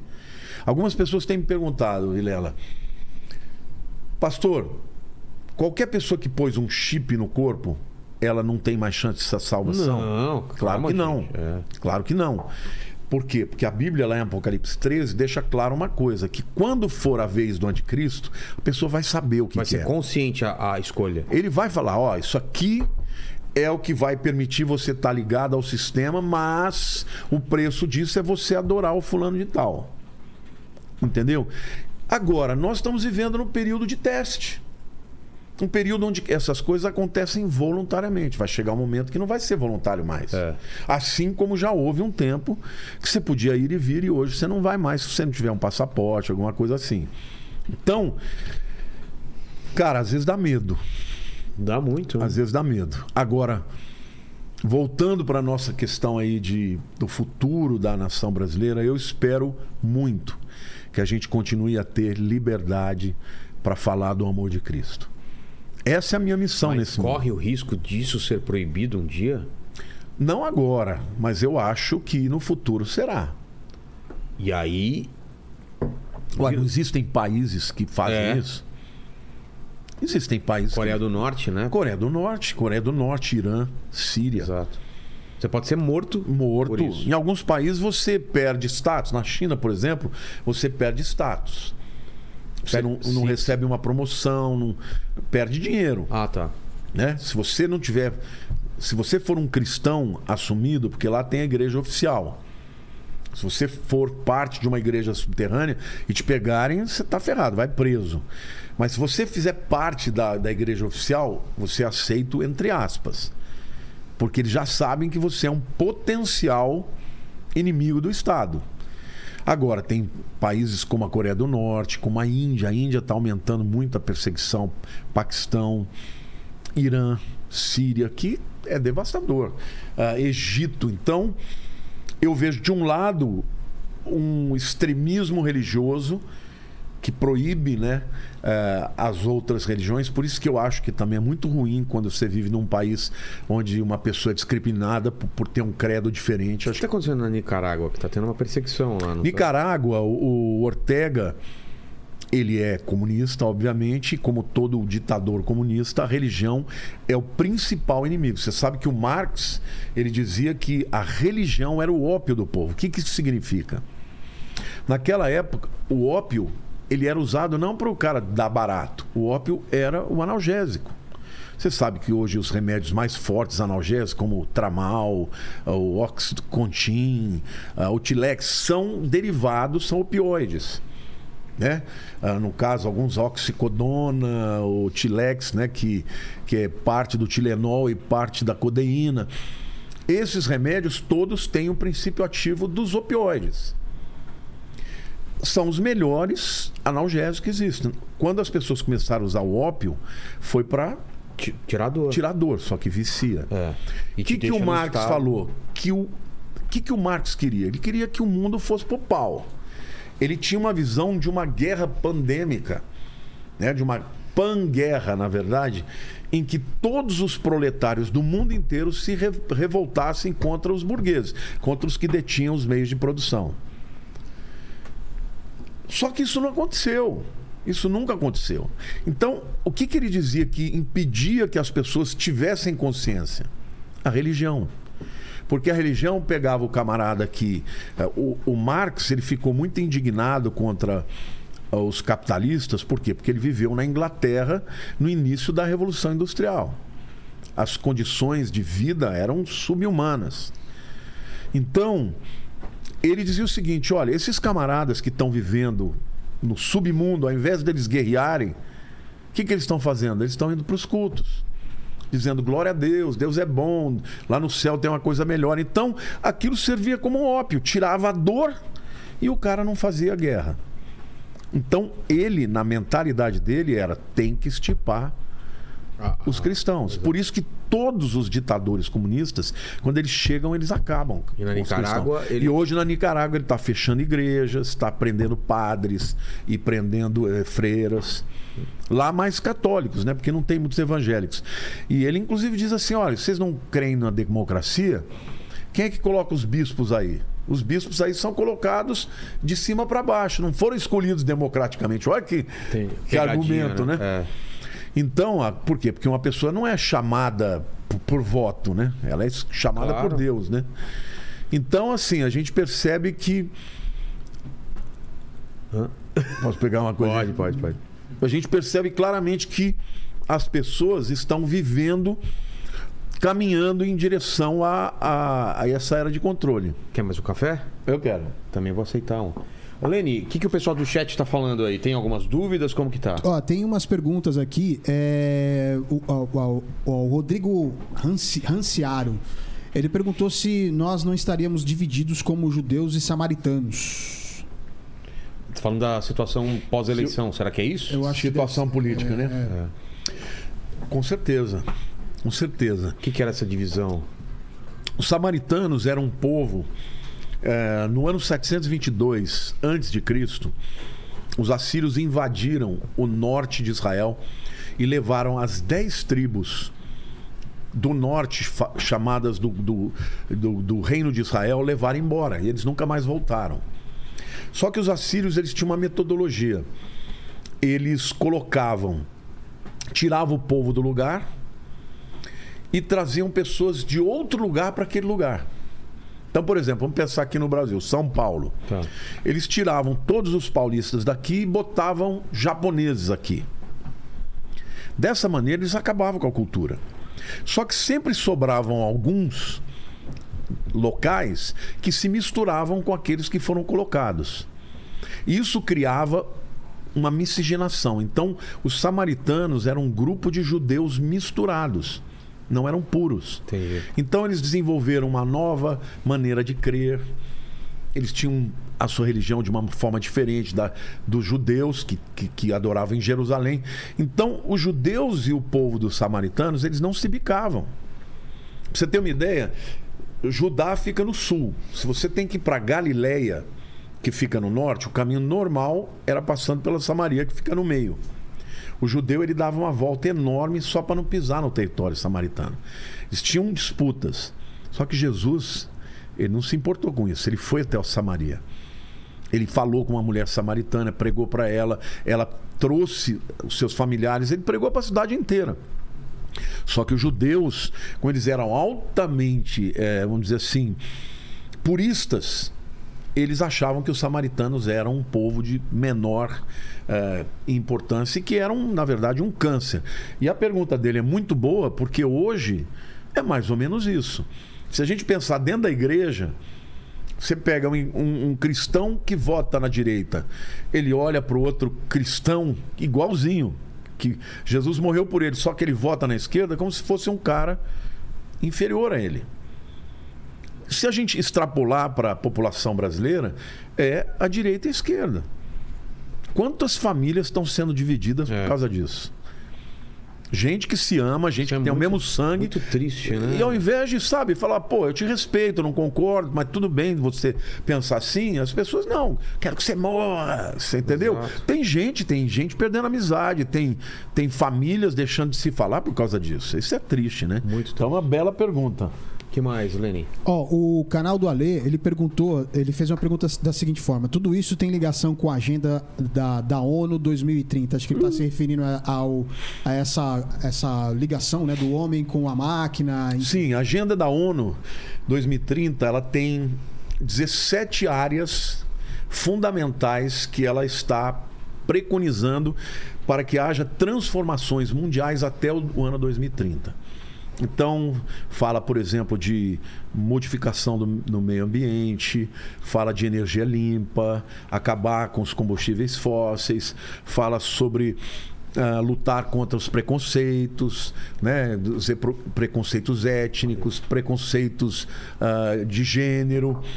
Ou seja, a Agenda ONU 2030 fala de uma série de mudanças que eles pretendem que sejam implantadas por todas as nações. Por que, que hoje a ONU tem tanta, tanto interesse para que um nacionalista como o Bolsonaro saia?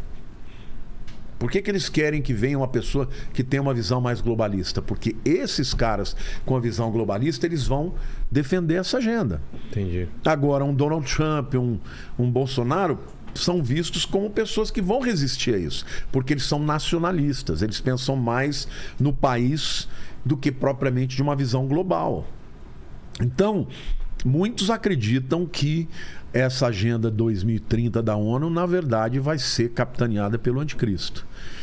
Eu não sei nem se vai conseguir cumprir tudo que eles estão falando até 2030, mas se cumprir, é muito provável que o, o anticristo já esteja na Terra. 2030. É. Tem, pouco, tem, um, tem um tempinho ainda. Um tempinho ainda, uns oito anos. Oito anos. Oito anos. Fala, Lenny. Ó, o Evair Figueiredo fez uma pergunta aqui. Ele fala assim: aposta- a- se a apostasia é antes da tribulação. E eu, eu pediria para o senhor explicar sobre apostasia também, esse termo apostasia. Então, ah, o, o prefixo apó, no grego, é para longe de. Né? Stasis é o verbo eimi, que é o verbo ser estar. Então, apostasia significa afastamento ou, mais propriamente, divórcio. Fazer apostasia significa divorciar na Grécia hoje. Ah, eu vou fazer apostasia, vou me divorciar. Agora, a Bíblia diz que Jesus não viria sem que antes viesse apostasia e a manifestação do homem da iniquidade, o filho da perdição. Então, antes da vinda de Jesus, que eu acredito ser o arrebatamento, vão acontecer essas duas coisas. A apostasia é o quê? É o rompimento com a verdade, é o rompimento com Jesus. Você não está vendo aí um monte de igrejas que estão agora rasgando a Bíblia, dizendo a Bíblia tem que ser ter uma releitura. Agora isso aqui que a Bíblia diz não vale para hoje. Igrejas, que tipo de igreja tá falando Cristãs, evangélicas, inclusive. isso? Não. É mesmo? De, de que a Bíblia não é, não é assim como, como, como a gente pensa? Existem pastores que falam que a Bíblia precisa de uma releitura, Meu Deus. que aquilo foi escrito não por Deus, mas por homens. E Isso é um ele- sinal de apostasia. Mas a, a fé deles é baseada em quê, então? A fé deles é baseada nessa nova visão de mundo pós-moderno. Ou seja, eles pregam um Jesus só de amor. Olha, tudo bem, Jesus é amor, ele te ama do jeito que você é, você não precisa mudar, pecado não existe. Essa é uma mensagem apóstata. Apóstata. É, apóstata é aquele que se divorciou Entendi. da verdade, porque a Bíblia, se eu questionar uma coisa da Bíblia, se perguntar para mim lá, Martins, você tudo que está na Bíblia você entende? Eu vou dizer para você, tem coisas que eu tenho dificuldade de entender, mas eu sei que é a verdade. Se tem alguma coisa que eu não consigo viver que está na Bíblia, eu falo para Deus, Senhor, eu sei que eu não estou cumprindo isso, mas é a verdade. Sou eu que estou errado. Então, essa é a atitude humilde que Deus espera de todos nós. Agora, o apóstata fala: não, isso aqui não é possível. Não, isso não está certo. Isso aqui tem que fazer uma releitura. Bom, quem tem falado sobre isso é o próprio Papa, né? Que diz que a Bíblia é um livro antigo, obsoleto, que tem que ter uma releitura. O Papa tá falando isso? Já falou sobre isso. E, mas não é só o Papa, não. Tá cheio de pastores falando isso também. Não, eu, eu entendo quando um pastor, até pastor que já veio aqui, falando que as pessoas interpretam errado a Bíblia, às vezes, mas não que era para deixá-la de lado. Sim, aí a gente pode até dizer, não, o cara pelo menos está É. ele está sendo sincero. Não, eu entendo esse texto de uma forma uma diferente. forma diferente, Não, mas é. tem gente que diz não. Não é. Isso aqui foi escrito assim mesmo. E Por homens e. por homens eu não vou concordar. Então, para quem tá com dúvida em casa, dá uma explicação pra gente por que, que a Bíblia é a palavra de Deus, como que ela foi inspirada, como ela foi reunida, pelo menos uma, uma base assim. Bom, a Bíblia é um livro que foi escrito num período de 1500 anos. Se você pegar Desde o o primeiro. Velho Testamento e o Novo Testamento, por 40 mais de 40 homens diferentes, de culturas diferentes, em continentes diferentes. E quando você pega nessa diversidade e compara uma coisa com outra, ela tem uma unidade extraordinária. Os, os livros do Velho Testamento, né, chamado de Tanar pelos judeus, né, que é um acróstico, Tanar, o, o, o T é de Torá, que são os cinco primeiros livros de Moisés. Depois você tem o Neviim, que são os profetas, e os Ketubim, que são os escritos, que são os demais.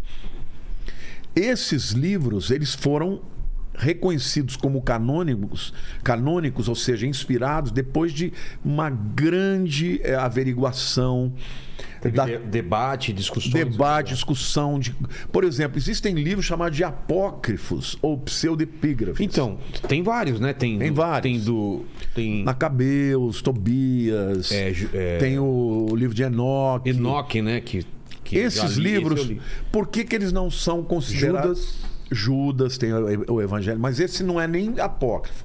Esse é um, é um pseudepígrafe e já é um livro é, gnóstico, já é um livro considerado maligno mesmo. Ah, é? É, é maligno. Ah, só pra deixar diferente, então.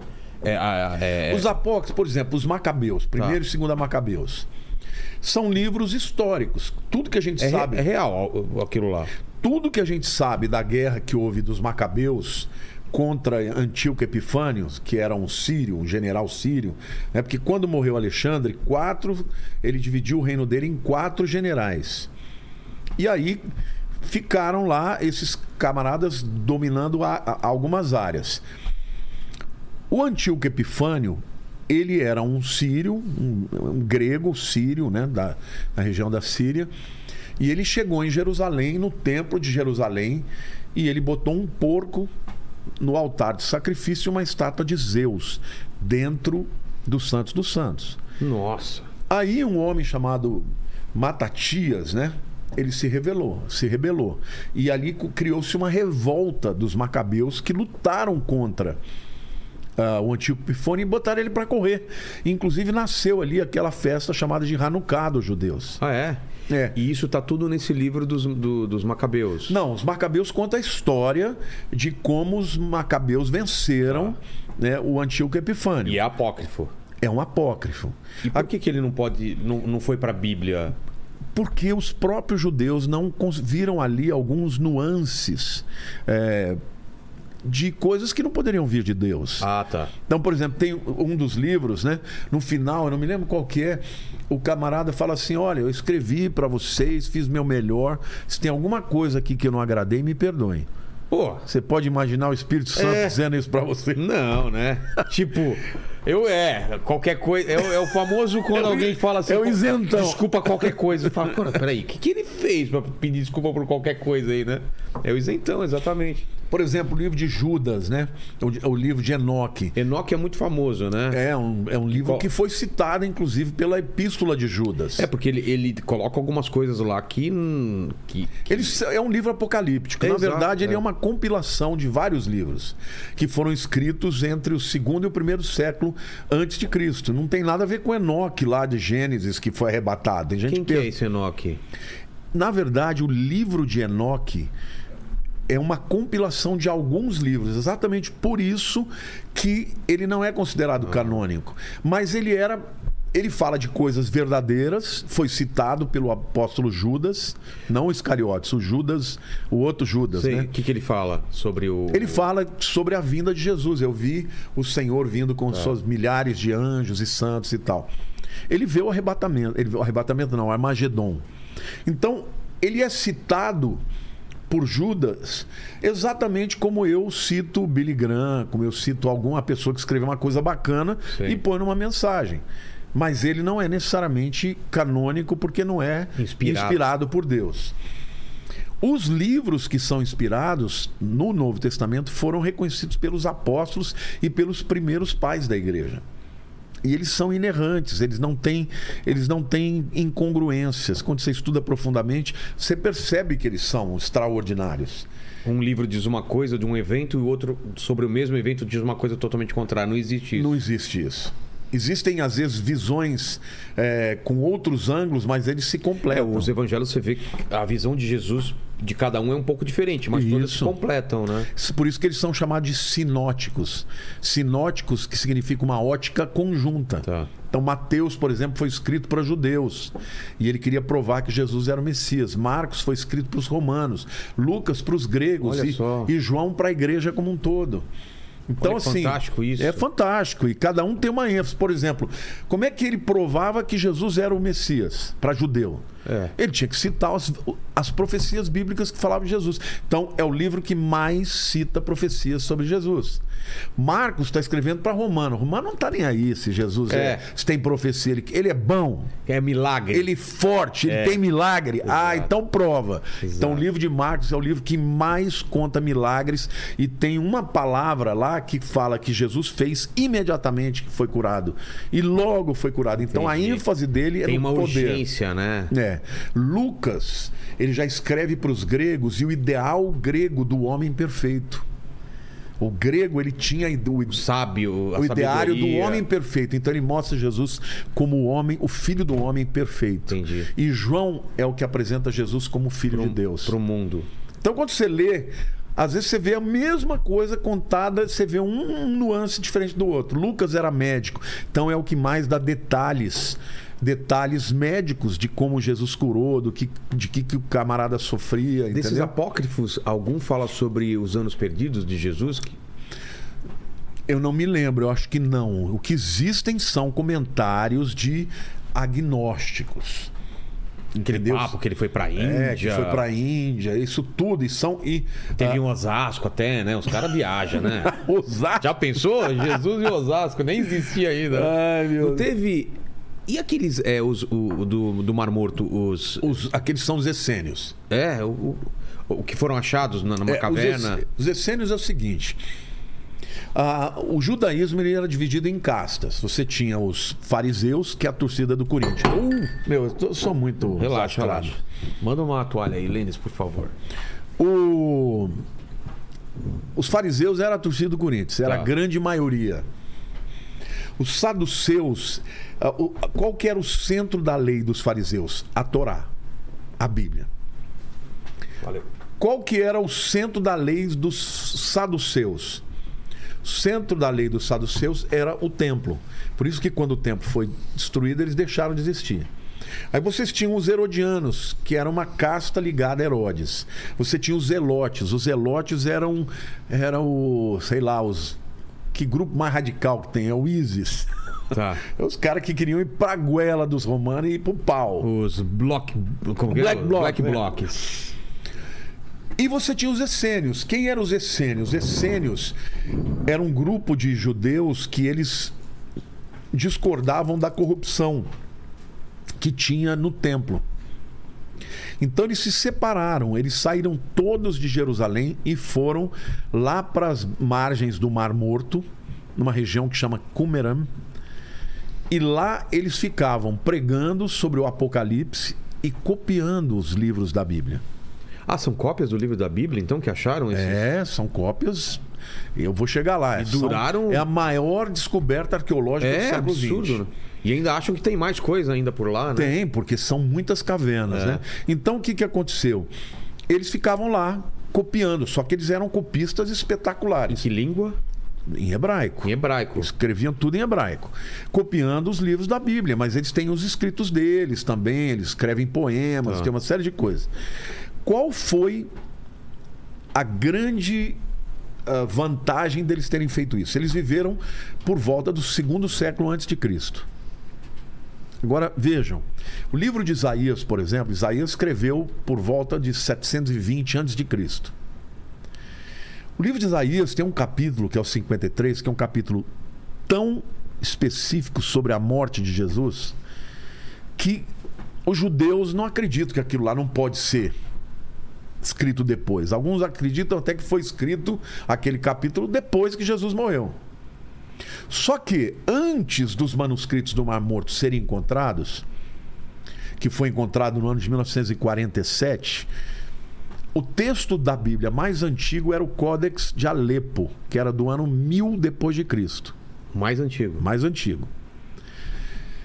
Quando descobriram esses manuscritos, Em que superfície estava? é tudo em, Manus- é, em, em pa- pele, em pele? de, de, de animal. animal e tal. Tratado, né? É, então. Só que eles copiavam lá, deixavam dentro de vasos, É. entendeu? Nas cavernas. Ali não tem umidade, umidade nenhuma. Então ficou dois mil anos ali e descobriram os dois, Aqui nesse porão não duraria dois anos, né? Com essa umidade que a gente tem aqui, né? dois assim, dois meninos beduínos estavam procurando uma, uma cabrinha que tinha perdido. Ah, foi ao caso que acharam? Foi ao caso. Foi uma escavação arqueológica? Não, estavam lá, foi no ano de 1947. Nossa. Eles jogaram uma pedra numa das cavernas, porque falaram, se ela estiver lá, ela vai correr para fora. Entendi. E bateu num vaso daquele, fez POC. Um barulho diferente. Eles falaram, nossa, que barulho é esse? Quando eles entraram, eles encontraram os vasos. E eles tiraram dali. E viram que tinha uma coisa muito antiga. Eles foram e venderam aquilo para um sapateiro. Nossa. Esse sapateiro falou: Isso ideia. aqui É, é, é valioso. pode cer- ser muito valioso. Esse sapateiro levou para um professor de arqueologia. E esse professor falou: Isso aqui é o maior achado arqueológico do século XX. Aí eles fizeram uma expedição, pegaram todos os, os manuscritos, ou pelo menos os que acharam, e todos os livros da Bíblia foram encontrados. Todos, mas não inteiros. Trechos, ca- Sei. alguns capítulos. Mas o livro de Isaías foi encontrado inteirinho, inclusive o capítulo 53. Então ficou provado que aquele capítulo que só falta botar o nome de Jesus existia 200 anos antes dele nascer. Meu Deus. Você entendeu? Foi uma prova. Uma prova de que aquele capítulo 53 que fala do. do, do, do- É, é profética. Ele é e não foi escrito, não pode ter sido escrito depois e dado um migué que... É, porque estava lá dois séculos antes. Que doideira. Agora, olha o detalhe: eles comparam o Códice de Alepo do ano 1000 depois de Cristo com esse Com esse- Isaías de 200 antes de Cristo, eles são praticamente Opa, tem idênticos. pizza? Olha só. Valeu. Quero. Olha só. Tem para os dos- nossos visitantes ali também? Tem que ter, né? Já foi, os caras não esperaram, estão comendo. Você entendeu? Quando você compara o de 1000 depois de Cristo com 200 antes de Cristo, são 1200 anos. São São idênticos, praticamente idênticos. Agora, se de 1000 depois de Cristo comparado com o de 200 antes de Cristo, eles são praticamente idênticos, então isso quer dizer que o de 700 antes de Cristo, que é o autor, o original de Isaías, só está 500 anos depois. Entendi. Então significa que eles de fato copiavam perfeitamente. Ou seja, a Bíblia que a gente lê hoje, ela, Ela- é muito próxima da Bíblia de verdade. E esses livros, esses livros básicos dos judeus, que é o, o Torá, né? Sim. Eles são. Eles são. É, é também pro- comprovado a, a- a autoria deles Hum. já foi comprovada tem ainda dúvidas de quem escreveu Não, a tradição oral, por exemplo, por exemplo, os livros de Moisés, tá na cara que foi Moisés. Entendeu? mas não é de próprio punho dele Não, É uma tradição na oral. Moisés, na verdade, ele escreveu, porque o povo que estava com ele era tudo iletrado. O cara culto ali era ele. Entendeu? Só que a gente não tem os chamados autógrafos. Você não tem o manuscrito do Moisés. assinado por ele Você tem as cópias. ah entendi Entendeu? Mas o que garante que o que, que ele escreveu é o mesmo que a gente É. tem hoje? Por causa dessa técnica que os estriba- escribas tinham. Eles copiavam exatamente igual, letra por letra. Faziam contas, conferências. No final da coluna tem um número de letras. É porque a letra é, é um número também, não tem esse negócio? Do... Sim, o- no hebraico a letra é o número, mas não é isso que eu estou falando. Não?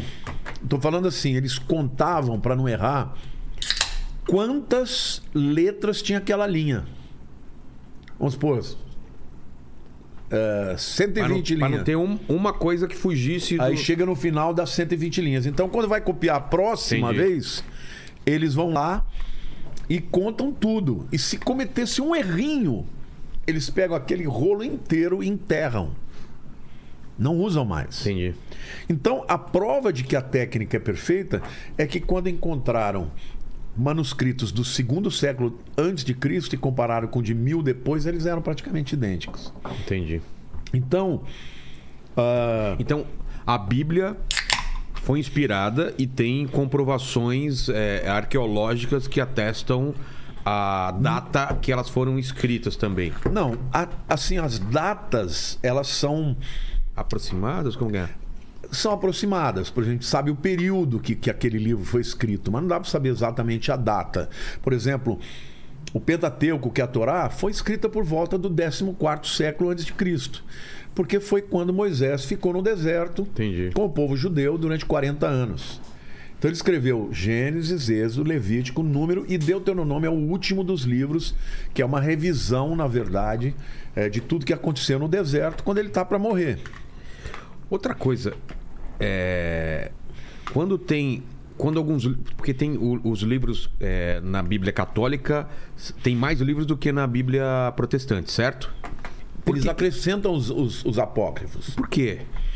Por que, que, que para eles. Mas, mas vai comendo aí tranquilo. Enquanto isso, ele lê mais algumas Não, os vou te comentários. responder isso. Tá.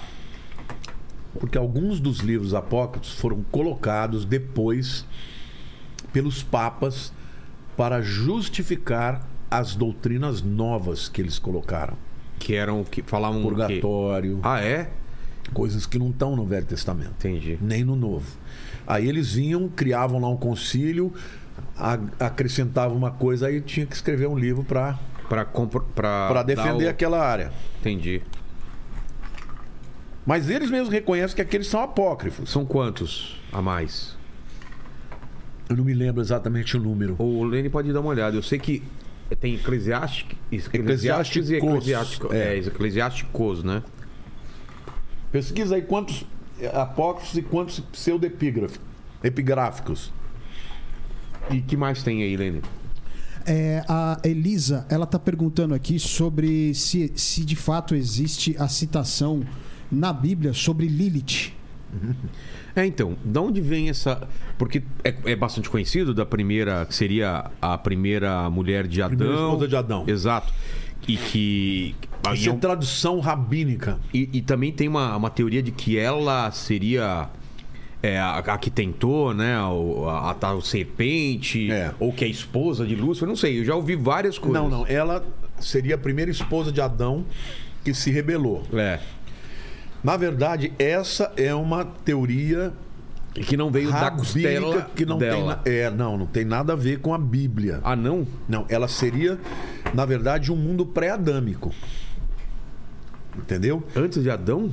É, antes da um mundo adâmico que, que é a descendência de Adão com Eva. Ela é anterior a Eva. Mas anterior a Adão também, não? Não. Ah, tá. Mas o que, que é o mundo adâmico? São os descendentes de Adão, Certo. que é a raça humana. Certo. Lilith seria ah, Anterior? uma anterior a Eva. E qual, e qual é a dela? Ela foi criada por Deus? Ela é um... Sim, foi criada por Deus, mas se rebelou. Ma- Mas isso é- é uma, é uma metáfora? É uma, Não, uma é- lenda? O que que Isso é uma lenda rabínica. Mas ela, ela, ela contém um ensinamento ou ela pode ter um- uma, ver- Não, uma é engano. Ah, é? É um engano. Mas, Não existe isso. Se tivesse, Deus teria escrito. mas os, os- os judeus acreditam na existência da Lilith ou não? Sim, existem. Ah, é? Principalmente a linha da Cabala. Exato, né? A Cabala é nada mais do que uma feitiçaria. Cabala hermética. É, a Cabala é a ala do judaísmo que se desviou da, da área tradicional da Torá, entendeu?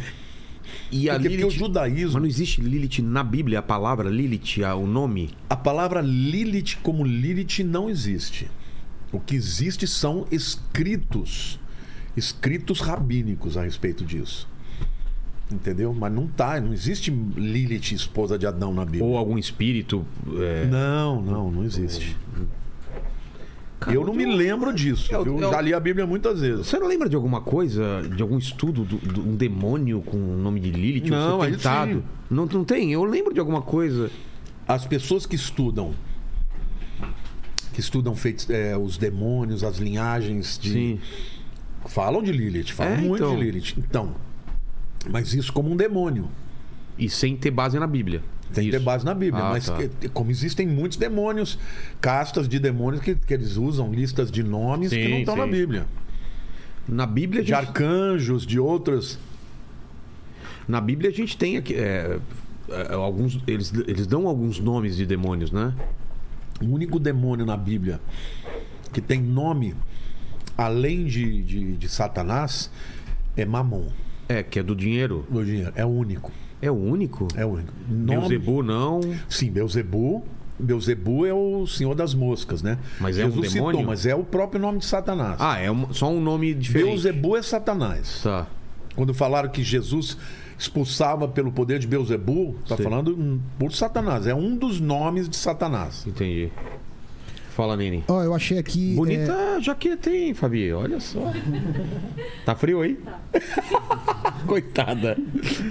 Ó, é, sobre os livros apócrifos e os pseudo-epígrafos, né? É, apareceu aqui. Ficou no- claro o, o que é a diferença entre apó- apócrifos, apócrifos e pseudo-epígrafos ou não? É, Ficou? Pra mim ficou. Porque os apócrifos, a diferença dos apócrifos para os pseudoepigráficos ou pseudepígrafos, pseudo é mentiroso. É. O apócrifo ele não é necessariamente, não é um livro mentiroso. Ele só é um não livro é histórico, ele só não é canônico. Ah, O entendi. pseudepigráfico, ele é um livro que tem heresias Compro- bravas. comprovadamente É. mentiroso, entendi. Ah, Agora tá bem Como, por claro. exemplo, o Evangelho de Judas, entendeu? Tem um que fala que Jesus foi casado, né? Com É, o marido da tem- Madalena. Uma- exato. Essa é uma, também uma lenda que eles teriam começado, né? Uma linhagem, né? A linhagem dos, dos, dos, dos templários. Lá né? na França, né? Isso. Cara, tem um cara alto aí atrás. Mano, olha o tamanho. É o Pedro. Chega, chega aí, chega aí, sem abaixar. Chega aqui do meu lado, corta pra minha câmera, vai aparecer o quê? Até o umbigo dele? Mano, olha o tamanho desse. Vai pra cá, vai pra cá. Olha, cara. Olha o tamanho desse Ah, fica, cara, pé, velho. fica de pé perto dele. Olha esse cara, velho. Olha aqui. Só um anão. Corta pra câmera. Olha aqui. Cara, que ridículo isso. Obrigado. Bonitão, né? Aí já é. Aí já é coisa. Deixa eu ver se é bonito. Uma milhar É, de cara, é mulherada, é a moçada vai Ele cair é quase bonito. Alguma coisa deu errado pra ele não ficar lindo. Sabe aquele que era pra ser lindo aí errou algum detalhe. Faltou assim. fechar o traço. Faltou fechar o traço, exatamente. Fala, que- a, a pergunta que você vai fazer sobre isso. É, então, aí aqui, aqui no, eu encontrei aqui na pesquisando que são- são no total 112 livros, 52 no Antigo Testamento e 60 no Novo Testamento, tá certo, pastor? De, de apócrifos ou pseudepigráficos? Ele tá falando só dos apócrifos aqui, do, do pseudo eu não consegui achar esse número. Caramba, tudo isso. É, muita coisa. Muita coisa. É porque é aquilo que eu te falei. Os caras não vão- iam arriscar também, eles tinham que ter certeza. eles vão sendo, sendo inseridos na medida que eles querem introduzir algum tipo de, de, de novidade. Porque, Entendi. por exemplo, qual a diferença da igreja evangélica e da católica? Os, os católicos, eles acreditam, além da Bíblia, eles acreditam na tradição. Tá. E que o Papa, quando ele está ex-cátedra, ou seja, quando ele está sentado na cadeira de Pedro, ele é inerrante. Ele não erra. Ele não erra. Mas eles acabaram de assumir que o Papa, é- os papas erraram antigamente. Então, então hoje a própria Igreja Católica está repensando isso. Mas durante séculos era assim. Já a Bíblia não. Lutero, a primeira coisa que ele falou é só a fé, só a palavra. Então a Bíblia passou a ser, porque durante o Qual era o período. contexto histórico? Para o cara se rebelar. Ele ta- tava, eh, tinha um pessoal que não, estava. Lutero, Lutero era um cara que era um sacerdote, um que ele vivia com uma série de questionamentos, de lutas, porque ele tinha tentações. Era um jovem, era Claro. um homem, né? Provavelmente olhava para uma mulher e desejava e tal. E ele então, um dia ele estava lendo o livro de Romanos, ele descobriu que a salvação era pela fé, pela graça. E aquilo mudou a vida dele. Ele passou a amar as escrituras porque ele percebeu que ele não Porque a igreja tinha... católica falava o que nessa época? A igreja católica ela trazia muito peso sobre o pecado. E tinha um indulto? você tinha que. Então, as, as chamadas indulgências eram perdão vendido. Exato. Durante o período que Lutero estava vivo, né, porque agora, dia 31, né, nós tivemos aí a- o aniversário da reforma, de Ah, mil- é? 1517, né? Fez é, 505 anos. Naquela época, ah, o Papa estava tendo guerras no norte da Europa e ele estava no meio da construção da capela, da capela não, da Catedral de São Pedro, né? Que é aquela O coisa Vaticano. do um absurdo, é de, de bonita e enorme. e enorme e caríssimo, né? Então, o que, que eles não tinham dinheiro? O que, que eles fizeram? Eles criaram as indulgências. Ou seja, se você tem um pecado mortal que não pode ser perdoado, você vem, você compra o, o perdão. Isso é indulgência. Entendi. Então, eles faziam uma escritura. E Lutero viveu esse período. Viveu esse período. vendo- e estava revoltado com essas coisas. E aí ele começou a ver isso, ele viu que aquilo era errado. Claro. E além de, de vender perdão para os vivos, eles começaram a vender perdão para os mortos. Nossa. Então, se meu pai foi um cara ruim e tal, eu pagava para ele também. Pra ir pro céu. E ele se rebelou contra isso, escreveu 95 bulas, né? Dizendo que onde estava o erro e tal. E ali começou uma reforma que se espalhou por toda a Europa. E ele foi perseguido por causa disso? Ele foi perseguido, perseguido, mas o Lutero, o sonho dele era morrer pelo Evangelho. Ah. Mas ele nunca morreu. Porque 100 anos antes tinha um homem que chamava o, o Ganso, o apelido dele. Ele foi queimado em Florença, na, na praça. E ele disse assim: podem matar o ganso. Mas daqui a 100 anos vai nascer um cisne. E ele vocês não vão conseguir matar. E 100 anos depois nasceu o Lutero. Olha só. Esse cara chamava John Hus. E o Lutero, durante a vida inteira dele, ele provocava a igreja para ver se matava, porque ele não matava. e ele trouxe essa nova mentalidade em que, ah, na época da, da Idade Média, as pessoas eram analfabetas, não sabiam ler. Agora, por que, que a reforma de Lutero ela deu certo? Porque o Gutenberg tinha criado a imprensa e imprimiu a Bíblia como primeiro livro. Porque antes ninguém tinha acesso. E aí todos os escritos de Lutero, ele mandava para as pessoas lerem, falando mal das coisas que a Igreja Católica fazia. E além disso, a ilustração de capa, ele sempre fazia com pinturas de, de um artista muito famoso que pintava para ele. Então, Quem? Ah, um. um cara, não sei qual Sim, que é o nome dele, mas eu já li bom. sobre isso. Um cara bom, então era um livretinho lindo. O cara lia falando mal dos desmandos da, da igreja. E aí ele começa a convencer um monte de Um gente. monte de gente aí houve a chamada reforma protestante em 1517, 31 de outubro. Que vai derivar angliqui, eh, o, que, que protestantismo, angliquismo. Deixa eu- Desculpe. Que isso? É o. Quer que desliga o ar? Ou ou Não, Tá não, muito é- frio? Na verdade, isso não é viciado, não. Não? Não, não tô nem um pouco. Isso é mais é, alergia mesmo. Ah, tá. O que, que você perguntou mesmo? Do, do, do que que. A, a- reforma, quais religiões. Então, a primeira igreja foi o luteranismo, né? Tá. Meu Deus do céu. Relaxa, relaxa. Lene, vai lendo por enquanto. Deixa eu pôr o remédio na É. aqui Ó, pra... tem, uma, tem uma pergunta Aquela, aquela pergunta foi respondida da- das, da, das, dos apócrifos? Ó, não, deixa eu esque... não deixa eu res- Tá, pode deixar de responder. Tá. É, tem, tem um comentário, tem um. O Alan Wolff que ele mandou em espanhol. Eu tentei traduzir a pergunta dele aqui. Ele tá, pedindo a opinião do pastor sobre o livro do JJ Benítez, chamado Ah, Cavalo, de, Troia. Depois a gente fala disso. Você, leu esse? Ah, eu só te explico depois o que, que é, tá? Mas. Bom, ah, em relação às diversas denominações, né? É. Primeiro foi a igreja luterana. Mas a reforma se espalhou. Depois, por exemplo, João Calvino fez a reforma na Suíça. E ali nasceu a chamada teologia reformada, que são os presbiterianos Ah. e outros mais. Os anglicanos foi por conta, muito mais tarde, o Henrique VIII Queria casar. queria casar e a igreja não permitia. Ele rompeu com a igreja criou, Criou a igreja própria. dele. Ou seja, Ah, aí virou até festa. a reforma que começou direito, É. depois foi se tornando também política. Aí depois vem a contra-reforma. A contra-reforma foi o movimento da igreja católica de reagir. Porque tava né? perdendo. Eles perderam muito? Não, perderam muito, É? muito, muito. Ah, a Europa, praticamente toda, tirando Espanha, Portugal, Começou a. virou protestante. É e. França também ficou com França católico. também. Tá. Então ficou França, Portugal e Espanha. O resto, tudo.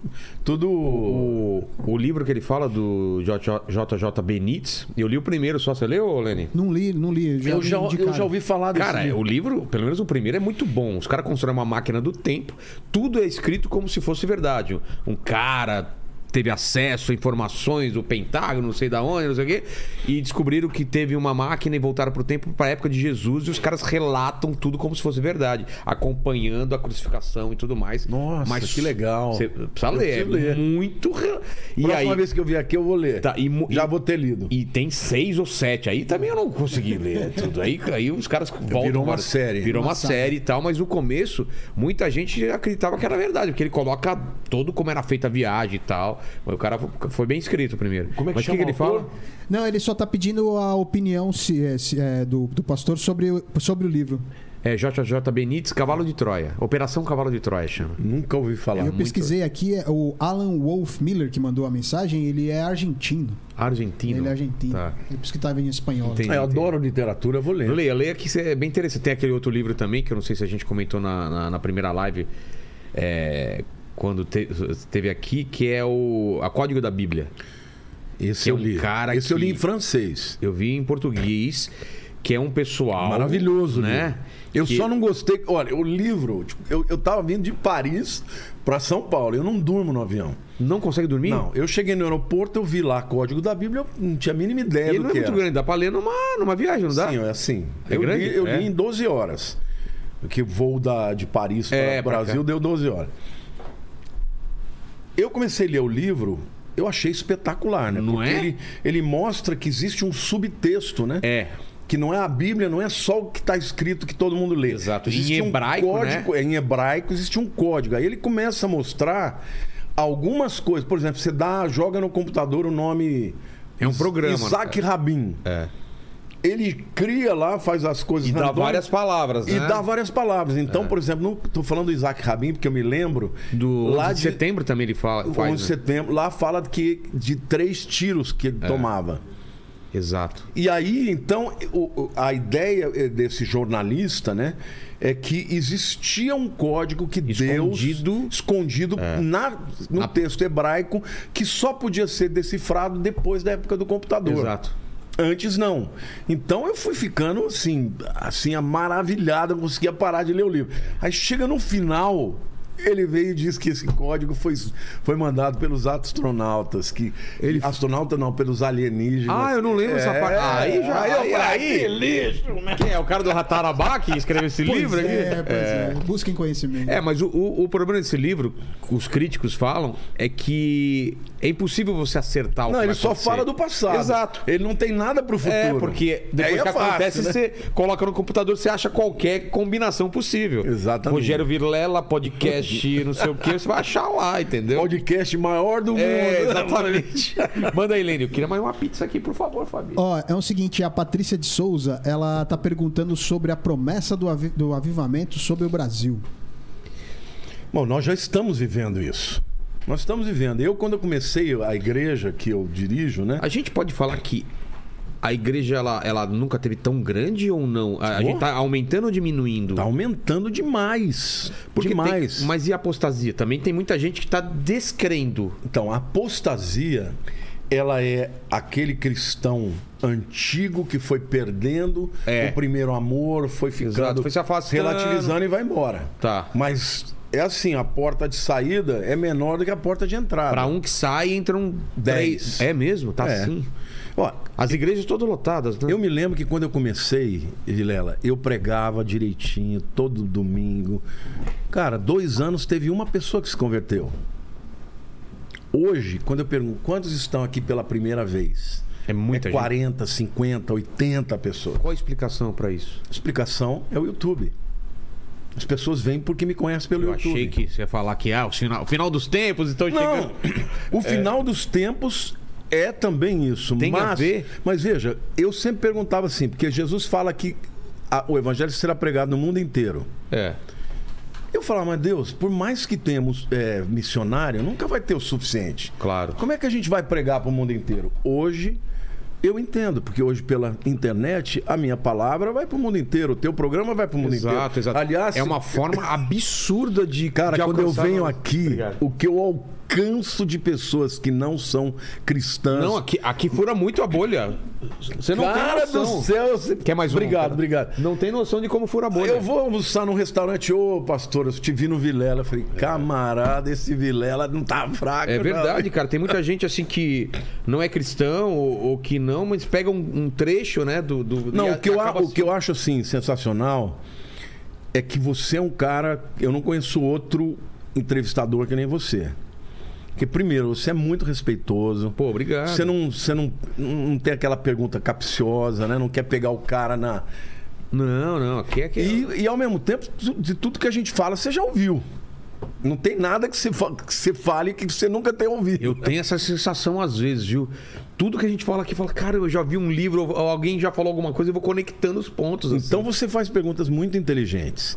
E assim, é incrível o É, número é, de ele é pessoas- quase bonito, eu sou quase inteligente. Sabe aquele cara que falta um pouquinho pra ser inteligente? Eu sei tanta coisa, mas aí você me fala, fala sobre isso. Eu falo, então, eu sei até aqui, ó. falta aquele. Cara, mas você sabe de coisas, já ouviu gente aqui que eu nunca Nossa! É verdade, é verdade. De, de neurociência a- a- Ah, astronauta, né? Como é que chama o gordinho que vem aqui falar O de. Sérgio? Nossa, Sérgio Sacani. Nossa, cada vez que ele vem aqui explode a minha cabeça. Não sei se você viu esse corte, que é uma coisa que, né, que ele falou. Se tivesse um. se- imagina um planeta que tá a não sei quantos milhões de anos daqui, o cara colocar um telescópio, ele vai ver os dinossauros. Porque ele tá no passado, Lógico. né? O- Lógico, se, ó, pra você ter uma ideia. Imagina, o cara tá vendo um O Sol, aqui. o Sol tá mais ou menos é, 408, é, quanto que é? 300 milhões de, de milhas do- da Terra. A próxima estrela tá 10 anos luz. É, é. São- Imagina uma estrela que tá Viajando na velocidade da luz, a demora 10, 10 anos. anos para chegar. Então cara. E sabe quanto demora a luz do Sol para chegar na Terra? 8 minutos. É. A próxima estrela é 10 anos. Exato, o cara que colocar um. Observar a gente tá vendo 10 anos atrás. Agora, se você pega e vê uma, uma- uma- um brilho de uma estrela que está 50 anos luz, muito provavelmente ela já não existe É. mais. a gente tá vendo o céu do passado. o céu do passado. Eu conquistei minha mulher nesse papo aí. Tava assim, a gente à noite, falei, tá vendo esse céu? Esse céu é do passado. Você pode estar vendo é, estrelas que você nunca mais viu. Ela falou, ah, é, me explique sobre isso. Quando viu, meu, aqui, ó, já tinha jogado o papinho. E depois ele fala que ele não é inteligente. Não, mas eu só co- eu, eu escuto essas coisas e replico, não é? Fala aí, Lene. É diferente do Paquito que ele ele ele acha que sabe mais do que ele sabe. Se você perguntar qualquer coisa, pergunta qualquer coisa, ele vai ter a resposta. Errada, sim, mas ele tem. É que nem pergunta. Um, é que nem um cara. Eu, eu, eu te assisto muito, né? Tá. Eu, às vezes eu dou risada. Teve um camarada aqui, que eu não vou citar o nome, que ele veio e tava junto com outro lutador de jiu-jitsu aqui. Ah, sim, Eu sim. não lembro, Chega lembro. uma hora que o cara vira e fala assim: ele falou, isso aí é igual química. E o cara, orgânico ou inorgânica? ele não sabia, ele não respondeu. Tô ligado, tô Aí o ligado. cara falou, aí ele falou: não, não vou te responder. Ele falou: ah, você não sabe, né? Tô ligado. É, Quase que eu escrevi lá, não. O- Diga pra ele que orgânica é quando é cadeia de carbono. Tem a ver com ser vivo, inorgânica. então a verdade é que ninguém Mas- sabe tudo, viu? A verdade é essa, que esse programa é maravilhoso pra quem, pra quem quer adquirir conhecimento aqui. Não, demais. É demais, cara. E além do entretenimento, né? Se aprende, porque É. você traz gente muito boa aqui. De vez em quando tem uns malucos Ah, também. né? tem. Tem, tem. Isso faz parte, né? Não tem umas coisas assim que o camarada, depois que sai daqui, você tem que fazer uns descarregos? Opa! E tem gente que é livramento que não topa vir aqui, depois a gente fala ainda bem que não veio, não é? Exatamente. Chamamos um satanista aí que ainda bem que não veio aí, né? Você teve a manha? Sim, mas é satanista de TikTok também, né? Então, eu falo assim, é, Lúcifer, pá, pá, faz a dancinha. Você tá de brincadeira. É, ele não topou vir. Porque ele queria à noite, né? E a gente só tinha horário à tarde.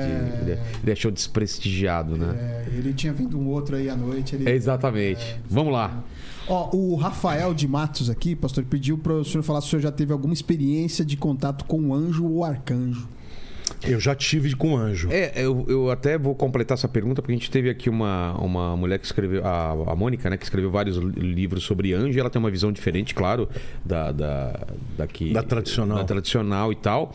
E ela falou sobre hierarquia, nomes de anjos e tudo mais. E eu queria completar isso.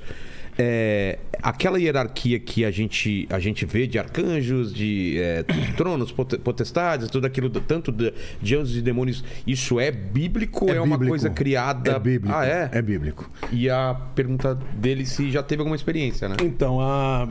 você quer que eu responda primeiro da experiência ou da hierarquia? Fica à vontade. Fica... Vamos na hierarquia, né? Vamos na hierarquia primeiro. Bom, eu acho interessante pra caramba. O livro de Efésios fala de principados, potestades, poderes, domínios, as hordas da maldade. Então existem rankings.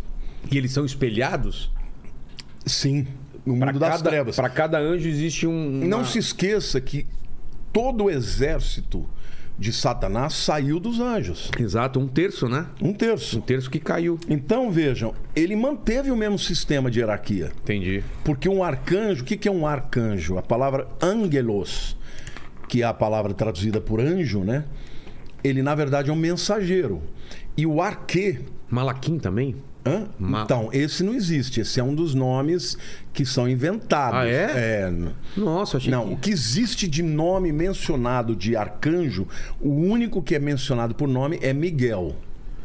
Miguel? Miguel é arcanjo, Gabriel é anjo. Ah, não é? Não, ele é um anjo Você não achava também que era? Eu achei que Gabriel, Miguel e. Tem Rafael. E Rafael, falam. é. Não, mas Rafael não tem, não tem esse nome na Bíblia. Ah, tá. Então, na verdade, assim, o único menciona. Por que, que é o arcanjo? O arcanjo, ele é um. A primeira classe de anjos, vamos dizer, o general dos anjos. E a... o território dele é uma nação. Por exemplo, Miguel é o arcanjo que luta por Israel. Mas a gente sabe que existe o demônio, que também é um principado. A palavra principado vem de arquê. Ele, ele luta, ele é responsável, porque ele, é- protege uma por- nação. Por toda a nação, por todo o território daquela Tá. nação. Miguel. E ele é, então é poderoso pra caramba. Poderoso pra caramba. Ele quem luta a favor de, de, de Israel. Tá. Por exemplo, quando Daniel estava orando, lá em Daniel capítulo 9, durante 21 dias, depois de 21 dias chega o, o Gabriel. Gabriel é um mensageiro de Deus, é ele que anunciou o nascimento de Jesus, ele que chegou e trouxe ah, toda a profecia da- do final dos tempos para Daniel. Mas Só ele é o quê? ele é um anjo mensageiro, poderosíssimo. Mas o anjo tá mais abaixo Está lá na- abaixo do arcanjo. Vejam como a gente sabe que ele é inferior. Ele chega para Daniel e fala: Daniel, no dia que você começou a orar, eu saí. Demorou 21 dias. Ele falou: só que o príncipe da Pérsia me impediu de passar. Aonde que demônio? estava Daniel? Era o principado da Pérsia. Onde que eles estavam? Eles estavam na Pérsia. Entendi. Então, quando ele saiu e que ele foi entrar no Tinha um território, cara que dominava aquele território. o, o, um o demônio. principado era um demônio do mesmo nível de um arcanjo. Entendi. E Só- ele não tinha ranking pra lutar com ele? Ele não tinha ranking, ele não conseguia passar. Aí ele fala: Mas eu clamei a Miguel, Ah. que veio ao meu encontro e eu passei. Isso tudo demorou 21 dias, enquanto Entendi. Daniel estava orando. Então, dali a gente fica sabendo o seguinte: que do mesmo jeito que tem o Miguel, que ele é o, o campeão, general, né? o general de Israel, você tem o demônio Pra enfrentar para cada nação. Então no Brasil você deve ter um príncipe, um anjo, um arcanjo, mas você tem um principado também. Agora, o nome desses camaradas a gente não tem. A gente tem o nome de Miguel, porque ele vai estar no conflito do final dos tempos. Ele, Ele que derrota. que derrota Satanás. Mas, mas Lúcifer ou, ou Satanás, ele não é um arcanjo. não. Ele é um ele é um querubim. querubim ungido. Ele era Então- superior ainda. Como assim? Ele Isso é o único anjo na Bíblia que recebe o nome de querubim ungido. Porque eu imaginei que querubim estava abaixo também. Não. Os Como que queru- é? Os querubins e os serafins são os seres mais próximos do trono de Deus. Ah, tá. Lá em Eles não Isaías. são guerreiros. Não. Isaías 6, ele tem uma visão do trono de Deus, ele viu os, os querubins e os serafins dizendo: Santo, Santo, Santo é o Senhor. Então, Satanás foi a criatura criada por Deus mais bela e mais perfeita. A música era parte da sua vestimenta. A música foi criada para ele adorar a Deus. Só que ele era tão extraordinário que ele quis ser igual a Deus. Aí ele caiu. E aí ele levou um Por que terço dos ungido? anjos. Por que esse termo ungido? Então, querubim ungido. A palavra ungido tem a ver com a posição de liderança. Então ele era o primeiro nos céus. Ele que liderava toda a adoração nos céus. Ele que conclamava para todos os seres angelicais adorarem ao Deus Todo-Poderoso. Só que ele estava muito próximo do trono e ele falou, mas abaixo. Ele achou que ele, Ele era. falou: Eu vou subir acima da- da- do trono de Deus e vou estabelecer o meu trono ac- acima das estrelas do Altíssimo. E, e, e os anjos têm livre-arbítrio? Ele tinha decisão? Naquela época tinha, hoje não mais tem. Não, não. Hoje não é que não tenham, não vão mais se rebelar. Entendi. A, quando ele se rebelou, ele convenceu um terço dos anjos a virem com ele. Aí eles foram precipitados e, o- nos. E o mais maravilhoso é pensar que Deus, a qualquer momento, poderia ter impedido isso. Mas ele nunca Ele vai impedir a Exato. liberdade. Por isso que aquele lance que a gente começou falando sobre livre-arbítrio, que não É. tem, claro que tem. Por isso que eu estou dizendo, isso é mais uma mentira do diabo. Porque se tem- não tem livre-arbítrio, eu não tenho culpa de ser assim. Exato. Entendeu? É. E, e- e- isso que é difícil de eu entender.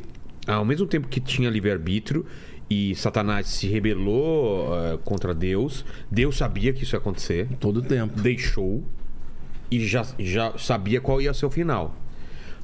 Portanto, isso, olha só essa pergunta, hein? Será que Satanás não estava a serviço de Deus para criar o mal e ter uma contraposição e a gente entender que existe o mal e existe o bem? Porque se só existe o bem, qual é a nossa vantagem? Não, não sei se eu fui claro. Não, Claríssimo. Essa é a pergunta, per- pergunta mais comum na teologia. É. É. Tanto tem, existem tem pessoas que acham assim que ele como, não... Assim como Judas É. tinha que ter entregue Jesus. Mas Deus poderia condenar uma pessoa se não tivesse liberdade? Não. Mas ele vai condenar. O fato de Deus saber não significa que ele interferiu. Não, mas a minha pergunta é se ele não é uma peça importante Não, isso. ele foi importante no sentido de que. ah, Talvez se não fosse ele, outra pessoa, Deus- outro anjo. não, faria. talvez nunca tivesse essa queda. Então, é, é isso que eu, o que aconteceria é, é uma, É, é uma- Seria um mundo perfeito. Então, Mas não foi. Deus conhece não só o que é, mas, o gente- que seria. Mas a gente não teria a noção do mal, do errado. Não, se ele não tivesse caído, não teria entrado mal no mundo. Então, Mas ele que Deus criou o mundo e o universo com a possibilidade. O livre-arbítrio pressupõe o bem e o mal. O que, que é o mal? Se rebelar contra Deus. entendi. Na hora que ele se rebela contra Deus, só que ele não era um, um Zé Mané. Não, ele era, era o ser mais poderoso Exato. das criaturas de Deus. Então, ele se rebelou e Deus permite. E olha que interessante. A Bíblia Como fala permite de até hoje também céus. que eles atuem, né? Claro. Poderia também. A Bíblia fala de três céus. O terceiro céu onde está o trono de Deus. É o, é o, o lugar mais sagrado, mais. É o Deus, os seus anjos, está no terceiro Todos os céu. anjos ou alguns? Todos Ah, anjos. todos estão lá no É o terceiro céu. Tá. O apóstolo Paulo, quando ele foi arrebatado, ele foi ao terceiro céu. Ele viu o reino de Deus. O segundo céu é onde estão os principados e potestades. Ah, não, é no inferno. Não. Como a gente imagina. Ele está nas regiões celestiais, é o segundo céu. E, e tem E o primeiro céu, o primeiro céu é o firmamento, é esse É, céu é, azul que você aqui. vê. Mas não tem na Bíblia que o é, Lúcifer ou Satanás vai às vezes até o terceiro céu para falar com Deus e No livro de Jó, ele foi lá. ele tem acesso ainda, Tem então. acesso. No livro, Isso- Apo- isso é muito difícil no livro Apocalipse, entender. capítulo 12, diz que ali ele vai ser definitivamente expulso dos céus numa guerra de Miguel e os seus anjos contra Satanás e os seus anjos. E aí ele vai arrastar um terço das estrelas Por isso que a gente sabe que é um terço de demônios. É. Para a Terra. E aí ele não vai ter nunca mais acesso. Mas aquela primeira guerra que ele caiu, ele caiu pro segundo céu. Ele, ele foi expulso da posição que ele tinha nos céus. E foi condenado para uma posição inferior. Inferior. Aí ele fica nas regiões celestiais, que é os segundos céus. Que é onde ficam os nossos espíritos, para onde eles vão. Não, quando a gente morre, o nosso espírito vai para o terceiro céu. Ah, vai pro terceiro? É, Jesus falou para o ladrão da cruz: hoje mesmo estarás comigo É no paraíso. É o terceiro céu. O paraíso é o terceiro céu. O segundo céu não é o purgatório também. Não, o segundo céu é onde estão as, as principados e potestades. Alguns afirmam que é no universo, em algum lugar do universo. E o inferno, o que seria? O inferno tem duas palavras para inferno no Novo Testamento. Uma é o Hades, que é o lugar onde os mortos que não têm Cristo ficam esperando o juízo final. O camarada morre e vai para lá, Tá. o espírito dele. Né? O corpo fica na terra e o espírito vai para lá. E o inferno final, que é o lago de fogo, que no grego é Geena, É, eu já vi essa palavra. Geena, terra de Inon. Tem até outro um- nome pra Gena, não tem? Guiana. Eu acho Não, que é isso. Guiena É. ou eh, Geena, né? Tá. Esse é o lago de fogo que arde com enxofre e tal. Esse é o lugar onde vai ficar eternamente Satanás e os anjos dele e os perdidos. Não tem nada lá. Por Não, por enquanto. enquanto não tem nada. Vai ser inaugurado com o anticristo e o falso profeta. São os dois primeiros Mas inquilinos. e o lá. abismo que às vezes. Tem fala- o abismo ainda. É, que fala, não me. Não me quando o demônio. É, quando Jesus expulsa, não me joga. Vai pro abismo. É. Então, abismo é uma terceira palavra. No grego Pra- é abis, que é um lugar mesmo. Por exemplo, no Apocalipse fala que alguns demônios serão liberados do abismo. Mas não é segundo o céu e Não é nem o Hades e nem o Geena. É um lugar onde estão presos os demônios da época de Noé que se relacionaram com as mulheres e tiveram os chamados nefilins, os gigantes Sei, e tal. Eles estão presos. Eles estão presos lá. Entendi. Por isso que a gente sabe que esses demônios não, hoje não fazem mais isso. Tá. Só pra finalizar a hier- hierarquia, então, qual que é a, a, a, Deixa eu a pegar patente aqui. mais. Eu vou pegar aqui em Efésios 6 e já vou te falar. Mas se quiser, ele pro- procura lá também. Não, mas eu tenho Tem aqui ó, no meu. E depois sobre a tua experiência. Se teve alguma experiência. Eu tive uma experiência tremenda. O anjo, a gente. A gente consegue olhar pra ele ou é como Deus que é uma. Você não. É impossível você. Depende em que nível de visão você está tendo. Porque você pode ter uma visão, por exemplo, espiritual de olho fechado. Isso É. você pode ter. Agora, quando você tem de visão aberta, é complicado. Eu vou contar a minha Tá. experiência de ter visto anjo e também demônio. Que a descrição que.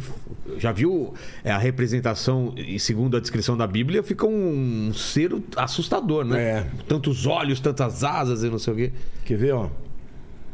A primeira, a nossa luta não é contra a carne e o sangue, sim contra principados. Principado é arquê, que é de arcanjo, é o Ah, mesmo tá. pre- prefixo, tá? Só que no para demônio não é arcanjo, é principado. Depois em potestades, que é exousia. Potestades são ah, seres espirituais que são ah, poderosos para atuar em áreas específicas Não países. não países. A área deles é a área, por exemplo, de na área da sexualidade, Entendi. na área da, da violência, Droga, essas coisas. na área de drogas. São seres muito poderosos, mas que não são, que não dominam territórios físicos, eles dominam áreas, né? Depois ele fala dominadores, né? Aqui Cosmocrator. Aqui fala literalmente príncipe desta era. Então, são ah, demônios que atuam em, no tempo. Como assim? Por exemplo, eles atuam trazendo uma certa tendência, uma- um certo viés para um lugar durante um tempo. Entendi. Entendeu? Então são esses os cosmocratos ou os chamados dominadores desse mundo. E as forças espirituais do mal é a ralé. Tá. São os soldados rasos. Então essa é a hierarquia. Principados, Mas essas dos demônios. demônios. E dos anjos. Dos anjos, o que a gente tem são ah, querubins, serafins, arcanjos e anjos. E ainda você tem os seres viventes, que aparecem lá em Apocalipse, que são seres que parece, alguns afirmam que até são os serafins, porque ele tem quatro caras, tem seis Sei. asas, eles têm semelhança aos, aos serafins lá de Isaías, né, capítulo 6. E os. Existe a ideia do anjo da guarda, um anjo para cada pessoa? Eu, eu não tenho dúvida. É? Eu não tenho dúvida. Ah, a Bíblia fala: o anjo do Senhor acampa-se ao redor daqueles que o temem e os livram. Os anjos, eles cuidam de nós. A Bíblia diz que eles são ministradores. Mas tem um anjo, por exemplo. Muito provavelmente você tem um anjo, um ou É, mais. que, é que né? eles não atuam num espaço que a gente entende. Ele pode estar aqui, pode estar em outro lugar ao mesmo tempo, de outra Não, pessoa? não, não. Existem duas coisas diferentes. A dimensão espiritual deles é uma outra dimensão, não é um mundo físico. Tá. Mas se eles estão aqui, eles estão enxergando, como se fosse por uma, um buraco de minhoca, eles estão enxergando a nossa dimensão. Tá.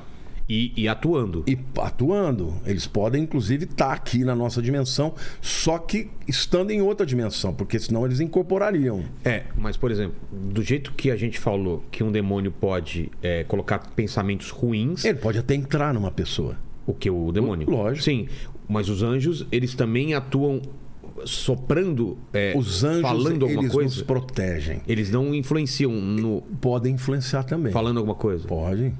Assim, para de beber Coca-Cola. Não, eles podem eles podem dizer assim, não vá por aí. Ah, é? E você achar que. Você fala, é, "Poxa, que, putz, não é legal. não é Ou legal aquela- por aqui." Puta, aquela- aque- aquele cara, não, não, não gostei daquela pessoa. Pode Eu, ser um. eu não tenho dúvida que eles É. fazem isso. Entendi. Mas eles não incorporam. Não, eles não incorporam porque nós já temos o Espírito Santo habitando em nós. Então, ele- o propósito de entrar na vida de uma pessoa não é um propósito de Deus para os seres angelicais. Mas os demônios, eles querem possuir na força, né? Entendi. A, a experiência que eu tive quando eu era novo convertido, eu estava uma vez em Belo Horizonte e a gente teve um culto maravilhoso, a presença de Deus, sabe aquele culto que você. Aí eu fui deitar e falei, Deus, eu queria tanto ver um anjo. Porque eu vi muita gente testemunhando. Que Ah, eu tenho medo. Eu, eu, eu posso pedir isso ou eu posso me assustar com o que eu vou ver? Você pode pedir, ué. Então, mas eu posso me assustar. Ou eu posso falar, eu quero ver, mas de uma forma que eu não me assuste. Existe esse Então, pedido? eu pedi. Sem nenhuma... Sem restrição. Ah, meu E eu Deus. tava lá deitado, eu, Senhor, eu quero ver um anjo, eu quero ver um anjo, eu quero ver um anjo, eu quero ver um anjo, Senhor. De repente eu senti um arrepio do meu lado aqui, e o Espírito falou assim: pode virar, porque ele tá aí. Me deu um pavor. Então, Eu falei, Deus, pelo amor de Deus, tire esse anjo daqui agora. de olho fechado? Eu de olho fechado, falei, tire esse anjo daqui. Você E sentiu uma coisa Eu poderosa sentia a presença e dele. medo? Um medo, um pavor terrível. Mas na Bíblia também fala, né? o pessoal fica com medo, não fica? Quando vê anjo, a pessoa não aguenta, ela cai. É. Passaram muitos anos, eu era novo convertido aí. Não, então não abri o olho, não Não, viu nada. abri e não vi. Passaram muitos anos, um dia eu estava na minha casa, eu levantei, eu senti vontade de orar, fui para o meu escritório. Eu me dobrei o, joelho, dobrei o joelho, fiquei orando, fiquei falando com Deus, e eu comecei a sentir uma presença maligna. Vilela. E quanto mais eu orava para aquele demônio ir embora, mais eu sentia a presença dele. E aquilo foi crescendo de um tal jeito, e eu me lembrei daquela experiência que eu tinha pedido para Deus tirar. Naquela hora, eu falei: Deus, eu nunca mais eu vou temer, porque eu sentia que por trás de mim anjos de Deus estavam, mas eu sentia que na minha frente tinha o demônio. E que tava rolando algum tipo e eu de comecei a orar, orar, orar. Quanto mais eu orava, mais eu sentia a presença dele. Aí eu falei, ah, eu lembro até hoje, eu falei, agora vai ao racha. Eu vou abrir o olho. Quando eu abri, ele estava aqui, ó. E aí? Era um demônio, eu lembro até hoje do olho dele, Para. amarelado, uma pele toda encoraçada, cravejada de brilhantes. Era um principado. E ele falou com uma voz rouca comigo, uma voz grossa, dessas guturais, e começou a falar comigo. Eu entendi o que ele falava, eu falava em língua estranha, ele entendia o que eu falava. E qual que era o papo? E e ele falava assim pra mim: Eu vou fazer de você um bruxo muito famoso. Abandona isso aí, porque eu vou te engrandecer. E começou a falar comigo desse jeito, cara. E eu comecei a repreender. Eu falei: Eu jamais vou te servir. Eu sempre vou servir a Jesus. Eu sempre vou servir a Deus. Comecei orando, falando. E eu sabia que eu estava dizendo isso e ele me tentando. Aí chega uma hora eu senti que Deus estava me dando vitória e ele foi levado para o fundo do meu escritório, entrou no meio da estante. Quando eu saí dali, andei um Nossa. corredor grande, cheguei lá no meu quarto, a Lília estava de joelhos. Ela falou assim: esse quarto está infestado de demônios. Ela não sabia de nada do que eu tinha experimentado. Mas eu vi com os olhos abertos. Foi a única vez que eu vi um demônio com os olhos abertos. Mas aquele dia eu senti a proteção de Deus. Então não te deu medo por causa disso. Porque os anjos estavam ali comigo. E eu já vi outras vezes anjos em que de relance. Que eu chego num lugar, eu olho, eu vejo a presença dos anjos, mas de relance. Não assim, olhando Sei. como eu. Daquele lá, eu abri o olho e ele estava na minha frente. Entendeu? E muitas vezes, muitas vezes Deus fala, vai por aqui. Entendi. Eu desvio. Aí acontece alguma coisa naquele caminho que eu ia. Então, os anjos, eles podem ser vistos pela fé. Porque a fé que abre o portal do mundo espiritual. Agora, tem pessoas que têm visão aberta. A Lilian, por exemplo, tem visão aberta. É, Direto. vê sempre. Vê, fala e fala, ó, Deus mostrou isso, eu vi isso. E aí é batata. Quando ela fala, eu já posso esperar, porque vai acontecer. Entende? Eu sou uma pessoa assim que eu não tenho muitas, nunca tive muitas experiências nessa área, mas as que eu tive foram muito verdadeiras e muito reais. Por exemplo, eu tive uma experiência no, no centro de São Paulo, ali perto da Praça da República, que é foi uma das experiências que mudaram a minha vida. Eu saí daquela galeria, lembra daquela galeria que tinha de rock na Sei. 24 de maio?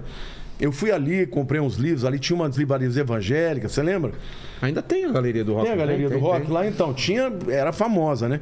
Eu desci ali na 24 de maio e estava indo em direção à Praça da República. Para ali pegar um ônibus para ir para minha casa. Eu vi uma pequena multidão. E aí eu parei, curioso para ver o que, que era. Eu tinha comprado três livros. E tinha um cara com, olhos vendados. E o cara tava adivinhando, pegando é, carteira de identidade. Sei. Os caras. E ele sabia tudo. E eu fiquei, isso aí é de grupo. Isso é mentira, isso aí tem um ponto. Tem alguma coisa não acreditei.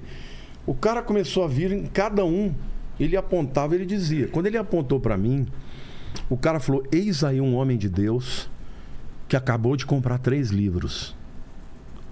Cara, subiu um arrepio assim, ó.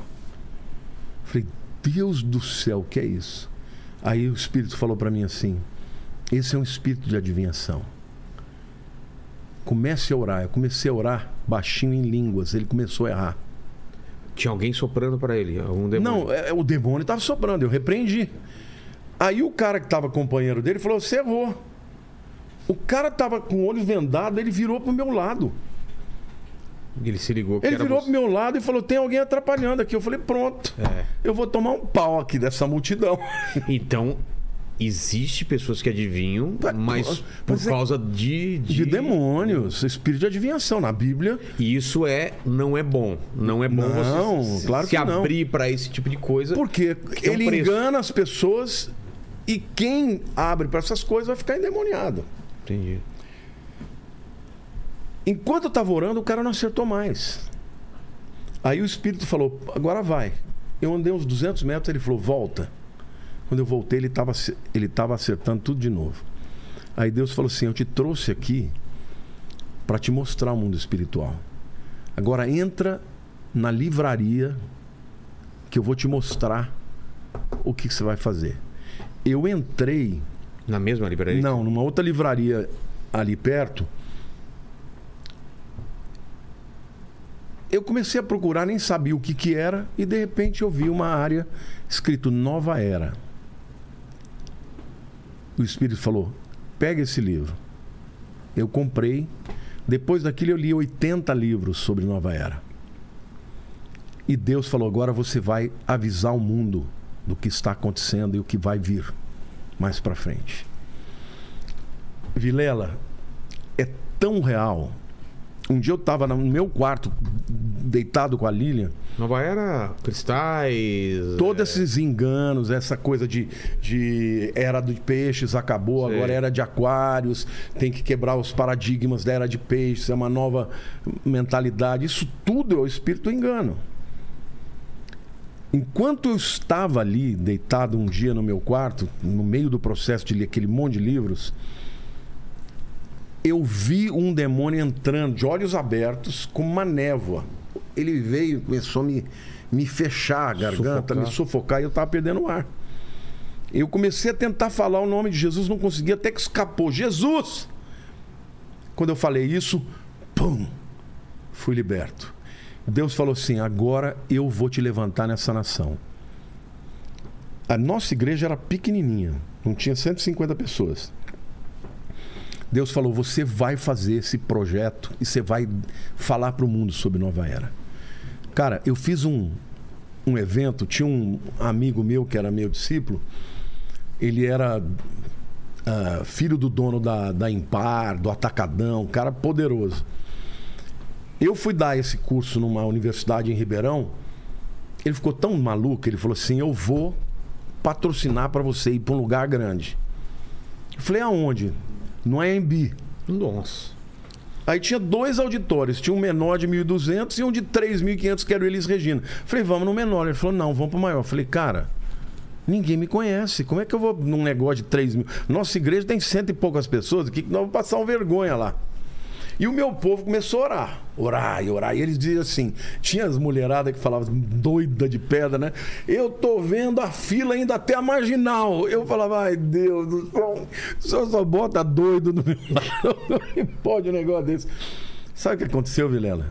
No dia do evento, no primeiro dia, tinha 5 mil pessoas. Cabia, cabiam 3 e 200. Só que lotaram até assim. No segundo dia, tinha 20 mil para fora Nossa. Ia até a marginal. Naquele dia tinha um deputado da Universal, ficou tão maluco de- do que eu falei, que um mês depois eu estava com um programa nacional na Record. Aí meu ministério começou a explodir. E Deus foi mudando a minha vida por causa desse negócio. Agora, o sobrenatural é uma coisa tão grande que no primeiro dia na estreia, quando eu falei do Maitreya, Maitreya é o nome do anticristo que tem na maçonaria. Maitreya. Maitreya.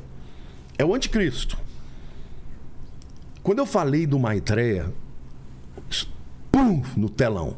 Porque tinha mais de 10 mil pessoas lá fora. que tinha que quase aconteceu? 20 mil. Todos os, os telões de fora, o som parou. E a gente ouvia a multidão lá fora. É, é, porque como só cabia 3.500 Ah, tinha uma- dentro, uma parte lá tinha umas fora. 20 mil lá fora. Naquela hora, Deus falou: repreende. Eu levantei numa garra, numa coragem. Eu falei: em nome de Jesus. Demônio, você não tem autoridade. Tira as mãos agora de todos esses cabos, não sei o que lá. Puf, voltou. Do nada. Aí a gente só viu o povo lá. E foi maravilhoso. A partir daí eu comecei a correr o Brasil. Todo lugar que eu ia pregar, esse mesmo tema, quando chegava naquela parte do Maitreya, parava o negócio. Em todos os lugares, até nos Estados Unidos, quando eu estava gravando num estúdio americano falando sobre esse tema, quando chegou nessa parte, parou. O demônio vinha, e até hoje, Vilela, quando eu falo do anticristo, muitas vezes eu tô fazendo live cá, eu tenho que orar, falar, agora você não pode entrar aqui. O espírito que atua é alguma coisa. O mundo espiritual não é brincadeira. Chegou uma hora que eu até avisava em Londrina, nós somos pro principal teatro da cidade. Eu cheguei pro técnico de som, falei: "Olha, vai chegar uma parte que eu estiver falando assim, o som vai parar". O cara virou para mim e falou: "Ah, o melhor som que tem aqui é meu, eu sou". O cara não era cristão. Eu falei: "Vai acontecer isso". Você pode escrever que vai acontecer, porque em todo lugar acontece. Até fita, fita cassete, sabe, de VHS, Sei, que eu ia aquelas em antigas. cidadezinha pequena, chegava naquela parte, pum! Não deu outra. Chegou naquela parte, o negócio engripou. E eu levantava já na autoridade, em nome de Jesus, repreendia. Aí aquela massa de gente se convertendo. Que viu, o cara chegou para mim e falou: O que é isso? Falei: Isso é um mundo espiritual Agindo no mundo material. esse espírito quer me resistir, porque eu estou deflagrando, estou dizendo quem ele é. Então, cara, o mundo espiritual, ele existe. Quando você sente uma tentação, quando você sente, sabe, uma raiva, quando você tem uma depressão muito profunda, uma- um pensamento ruim, sabe como é que você vence isso? Você vence adorando a Deus, glorificando a Deus e repreendendo. Eu não te pertenço, eu não te sirvo, eu sou do meu Senhor. E aí você vai. Então, o mundo espiritual é assim, os anjos, eles vêm para fazer essa guerra contra os demônios. Agora, quanto mais nós estamos chegando perto do final dos tempos, mais os espíritos malignos estão ganhando legalidade por aquilo que a gente falou antes. Ganhar legalidade é a gente dar espaço. A gente dando espaço para que eles atuem. Então, quando você se envolve com alguma coisa, você faz uma coisa assim abertamente voltada para aquilo. Por exemplo, no teu caso aqui, você é um cara que entrevista Recebo todo, todo mundo. mundo, exatamente. Essa é a tua missão. Mas quando passa um negócio desse, você tem. Não é fazer um descarrega, você tem que Orar. chegar e falar: Deus, limpa isso aqui. Aqui eu e o Lênin a gente faz de vez em quando, né? Tem que fazer mais vezes. É, aqui, tem que né? fazer mais vezes. É. Então o mundo espiritual Porque é. às vezes dá, um, dá, umas, dá uns paus estranhos aí, né? que- que esquisito. E, a- e assim, a mentalidade, os espíritos malignos da nova era nos últimos dias é frieza espiritual. O que, que eles geram na pessoa? Gera incredulidade, gera preguiça, dúvida, é frieza. Porque quando a coisa se manifesta, é muito difícil você fazer um demônio que está envolvido com a nova era se manifestar. Porque ele não quer manifestar. Por quê? Porque ele, Ele- ele prefere atua- ficar na surdina. Ele prefere que você não mostre que ele existe. Por que, que Deus me permitia fazer aquilo? Nos Estados Unidos, cara, eu estava num estúdio do canal 22, numa cidade chama Clearwater. Eu ia lá, gravava programa para três meses. Eu tinha um programa na Record, eu ia lá, programa de meia hora, todo sábado. Eu ia lá, esse meu amigo tinha um hotel lá, eu ficava no hotel dele de graça. E aí eu ia para Clearwater e gravava. Eu fazia 13 programas, então eu gravava para três meses. Quando chegou no dia que eu fui falar sobre isso, os caras técnicos, tudo em inglês. Eu, antes de mais nada, eu falei para ele, meu amigo, vou te falar uma coisa, você não vai entender. Mas vai chegar uma hora que é muito provável que Deu algum problema? deu um problema no seu equipamento. O cara falou: não, fica tranquilo, isso aqui é equipamento de última geração. Eu falei: não, você não está entendendo. Eu estou falando de uma, uma questão espiritual. O cara olhou para mim e falou: esse cara tá maluco. E eu fui lá, comecei a pregar. Quando chegou na hora, pão! Parou tudo.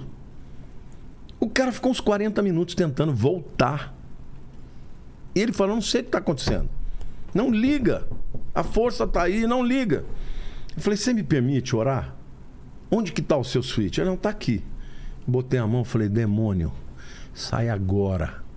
Porque eu vou glorificar o nome do meu Deus. Sai agora. Puf, voltou. O cara olhou para mim e falou assim, que era um canal evangélico, ele falou assim, toda a minha vida eu nunca vi isso. Eu achei que isso não existia. Mas você me avisou. E Deus permitiu. Ó, tem amigos que iam aqui comigo. Eu fui uma vez para Guaíra, lá no, na divisa com o Paraguai. Era uma igrejinha que eu botei uma fita de VHS numa televisãozinha. Você acredita que na hora que chegou naquela hora o miserável também foi atrapalhou a televisão? E tudo do Maitreya? Quando falava do Maitreya. De onde vem esse nome? Esse nome é o nome que a nova era usa. Maitreya é um nome que vem, é, é um espírito indi, do, hindu, do hinduísmo. Sim. Mas eu não- não- nunca não sei nada de maçonaria, mas pelo que me contaram, né, ele é invocado no 17 grau lá. Eu não vou dizer se é verdade ou não, Tá. porque eu posso estar cometendo aqui maior. Mas esse Maitreya, dentro da visão da nova era, é o cara que vai ser o líder do mundo, que vai unificar o mundo inteiro em torno da paz e vai levar uma nova era. É o anticristo. Então pode ser o anticristo. É. E quando eu falava sobre ele, toda vez que eu falava sobre ele acontecia isso. Porque eu deflagrava, eu dizia as coisas que ele vai fazer, parará, parará, e, e sempre tive muita luta espiritual nesse sentido. Por isso a minha, minha chamada, embora seja um cara estudioso, agora acabei de lançar um, um curso de, do panorama da Bíblia inteiro. Já nem está vendendo mais, porque eu só deixei 10 dias vendendo. Mas assim, eu tenho conhecimento para muitas coisas, eu sou estudioso, mas eu sinto que Deus me chamou para falar sobre essas coisas. Então o que, que Deus me fala? Filho, você se prepare espiritualmente. Você tem que estar com a tua vida limpa, porque se você tiver brecha, o inimigo vai te derrubar. Então, assim, nós estamos vivendo nesse tempo. E é por isso que eu creio que o chamado da igreja, como é que a igreja de Cristo, Vilela, ela venceu o Império Romano? Ela não venceu com arma. Ela venceu no poder do Espírito e venceu no amor que eles tinham, no testemunho deles. E a Bíblia diz lá em Apocalipse capítulo 13 que eles o venceram pela palavra, do- pelo sangue do Cordeiro e pela palavra do seu testemunho. Então a igreja não tem que ficar pregando, sabe, ideologia. A igreja tem que ter um Adorar político. tem que né? ter um pode- adorar política, tem que ter um testemunho poderoso, entendeu? Eu fico muito triste quando as pessoas ficam idolatrando uma pessoa. Exato. Não, não acho que ele seja culpado, não. Não é ele que é culpado, é as pessoas. É. Quando eu via mito, mito, que mito o quê? Que mito o quê? Teve até gente dizendo, ah, não é à toa que o nome dele é Messias. Eu falei, não, agora, Nossa. agora misericórdia, agora passou dos limites. Deus não aceita dividir a sua glória com ninguém. E eu quero deixar claro, não tem nada a ver com ele. Ele nunca se colocou dessa maneira. Mas as pessoas gostam de eleger um. Não, fazem isso com Lula também. Com Lula também, É, ou seja, é. não podemos colocar humanos, ninguém, é. é. é Deus. Por isso que eu digo o papel da igreja não é depender de ninguém. maldito aquele que- Maldito homem que confia no homem. É. Não é que eu não, ah, não confio no Vilela. Não, eu não, cunha- não coloco a minha vida, Exato. a confiança da minha vida em você. A minha vida depende de Cristo. E é isso que é a mensagem da igreja. Se a igreja perder essa mensagem, ela perdeu Por os- mais que a gente tenha família, amigos e tudo mais, a experiência é, com Cristo, com Deus, é única e individual, não é? Intransferíveis. Não tem como. Sua mãe é, é muito. é, ela acredita em Deus e tal, ela pode orar por você, mas é uma coisa sua com Deus, né? Em algum momento você vai ter que É, dizer sim a- para algum ele. momento você vai ter que assumir essa bucha. Cara, eu já tô com 61 anos. Eu me converti aos 19. A minha vida inteira eu experimentei um Deus bom. Eu já tive em- enrascadas em situações que se Deus não entrasse, eu seria destruído. Eu também tenho umas histórias aí que só, só com Deus mesmo explicando como que eu saí. Então é, é maravilhoso, é maravilhoso. Todo dia, antes de dormir, eu falo, Deus, eu sei que o Senhor vai cuidar de mim essa noite. E quando eu levanto de manhã, eu falo, Senhor, eu quero viver hoje para a tua glória. Me ajuda, me ajuda a vencer as lutas, as tentações. Não deixa eu cair, no, sabe, em alguma cilada que eu não estou vendo de onde vem. Então, isso é a coisa mais tremenda. É óbvio que a gente fica né, inserido no contexto, a gente muitas vezes a gente fica amedrontado com as situações É, que a gente ansioso. enfrenta, ansioso. A ansiedade é, é, o- é o que eu mais tenho que lutar é com a ansiedade. É o que de- os rabinos dizem é o seguinte: o, o passado não existe mais. O futuro não existe ainda. Se eu não viver o presente, então quando? Exato. É agora, A cara. tristeza vem do apego ao passado e a ansiedade ao apego ao futuro, né? É isso. A tristeza pode vir de uma ferida que não fechou no passado e a ansiedade por um medo de que aquela ferida se repita, É. aquele fracasso se repita. A fé nada mais é do que confiança. Cara, Confiar no que não vê. no, que não vê. no que- E saber que Deus, se você. Olha, Deus nunca, mas nunca, né? Paquito, você que está aí atrás. Deus nunca vai te obrigar a nada. Ah, Mas o então, dia- então já sei que meu chefe não é Deus, definitivamente. Porque ele te obriga? Ele, te ele é. Claro! Tá, tá vendo? Deus nunca obriga Essa nada. daí mandou bem, da- viu? mandou, mandou bem. Foi ligeiro, foi ligeiro. Agora, no momento que você fala, Deus, eu quero que o Senhor cuide da minha vida. Ele cuida. Cara, quando eu me converti, eu tinha 19 anos. Eu fui aquele jovem que fez tudo que não devia, por rebeldia mesmo. Eu tinha dor, eu tinha rejeição, eu queria bater no mundo, eu queria brigar com todo mundo, sabe? O cara que com 19 anos você fala, ó, o jovem tem esperança. Eu não. Eu enxergava todo mundo como gente que queria me ferrar. Mas quando eu encontrei Jesus, eu falei: Deus, estou entregando a minha vida. Cara, Deus só fez o bem para mim. Deus só fez o bem. Me deu uma pessoa maravilhosa que é a Lilian, que eu tô casado há 39 anos, que a gente vive muito bem. Muito bem. Sabe que aquela pessoa que você fala, meu Deus do céu, eu prefiro morrer antes do que ficar viúvo dela. Deus me deu uma filha, me deu dois netos, um genro maravilhoso, amigos. Cara, ele me protege, eu sou um favorecido. Você pergunta, você merece? Eu não mereço nada. A única coisa que eu faço é dizer para ele, Senhor, eu quero te glorificar, eu quero que o Senhor seja glorificado na minha vida e conta comigo.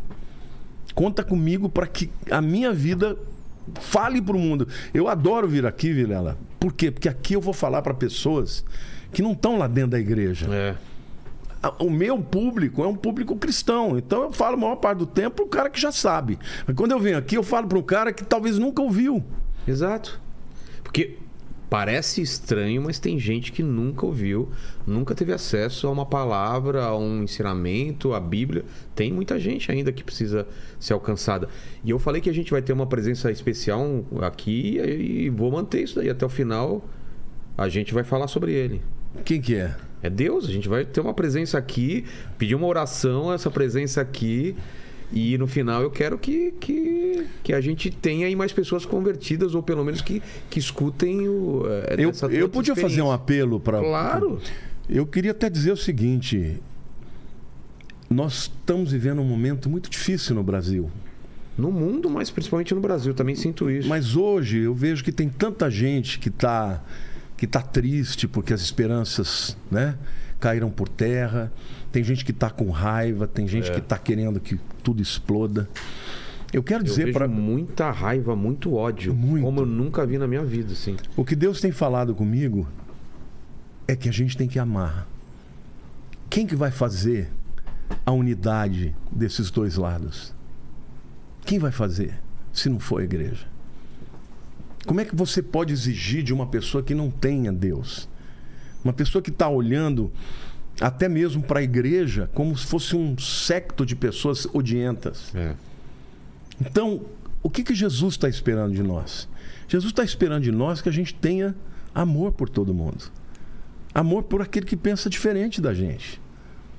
Eu acho que é bacana demais você viver num país onde você tem o direito de exercer a sua cidadania, de defender o que você acredita. Mas, cara, a eleição vai passar. Mas as vidas vão ficar, as vidas são eternas. Então, como eu posso querer que uma pessoa que pensa diferente de mim se exploda? Sabe? O evangelho é o amor de Jesus. A igreja tem que levantar com essa mensagem. E o que eu quero dizer para você é que peça perdão para Deus se o teu coração está assim. Peça perdão para Deus, diga: "Senhor, eu quero, eu quero sentir o teu amor por mim, porque foi isso que mudou a minha vida". Não foi uma religião.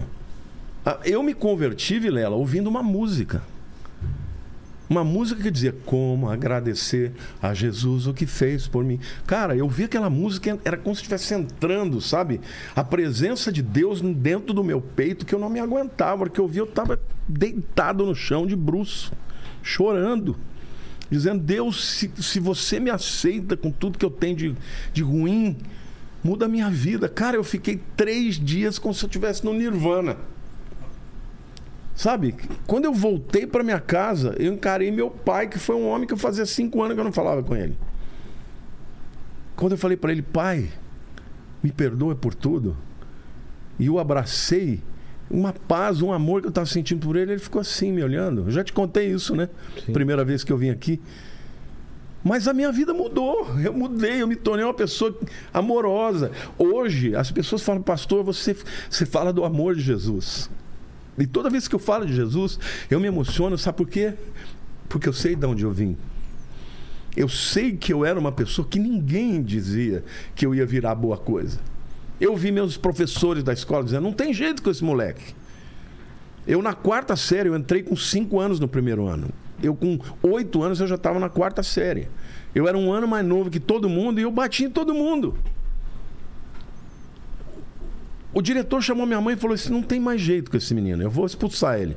Minha mãe falou: vou, eu vou cortar os dois pulsos se você fizer isso. Eu cresci com dor, com ódio, com raiva, com vontade de, sabe, brigar. E de repente eu descubro que tem um Deus que me ama. Que Jesus morreu por mim. Então, quando eu falo dele, eu me emociono, porque isso é, é para isso que eu existo. Eu, durante muito tempo, eu não falei nada sobre posicionamento político. E os meus seguidores falavam, pastor, quando você vai deixar de ser isentão? Eu falava, Deus, mas eu não quero assumir um lado e perder os outros. É, dividir. Eu não tenho medo, eu sou um cara corajoso, eu não tenho medo de assumir posição. Mas aí eu falei, tá bom, eu vou falar. Vou falar que eu vou votar no Bolsonaro, porque eu acredito que ele defende os meus valores. Mas, cara, acabou. Acabou. Agora eu quero voltar a falar de Jesus de novo. Eu não quero mais ficar falando disso. Eu quero falar do amor de Cristo. Eu quero falar para você que Jesus salva, que é Ele quem vai transformar uma humanidade.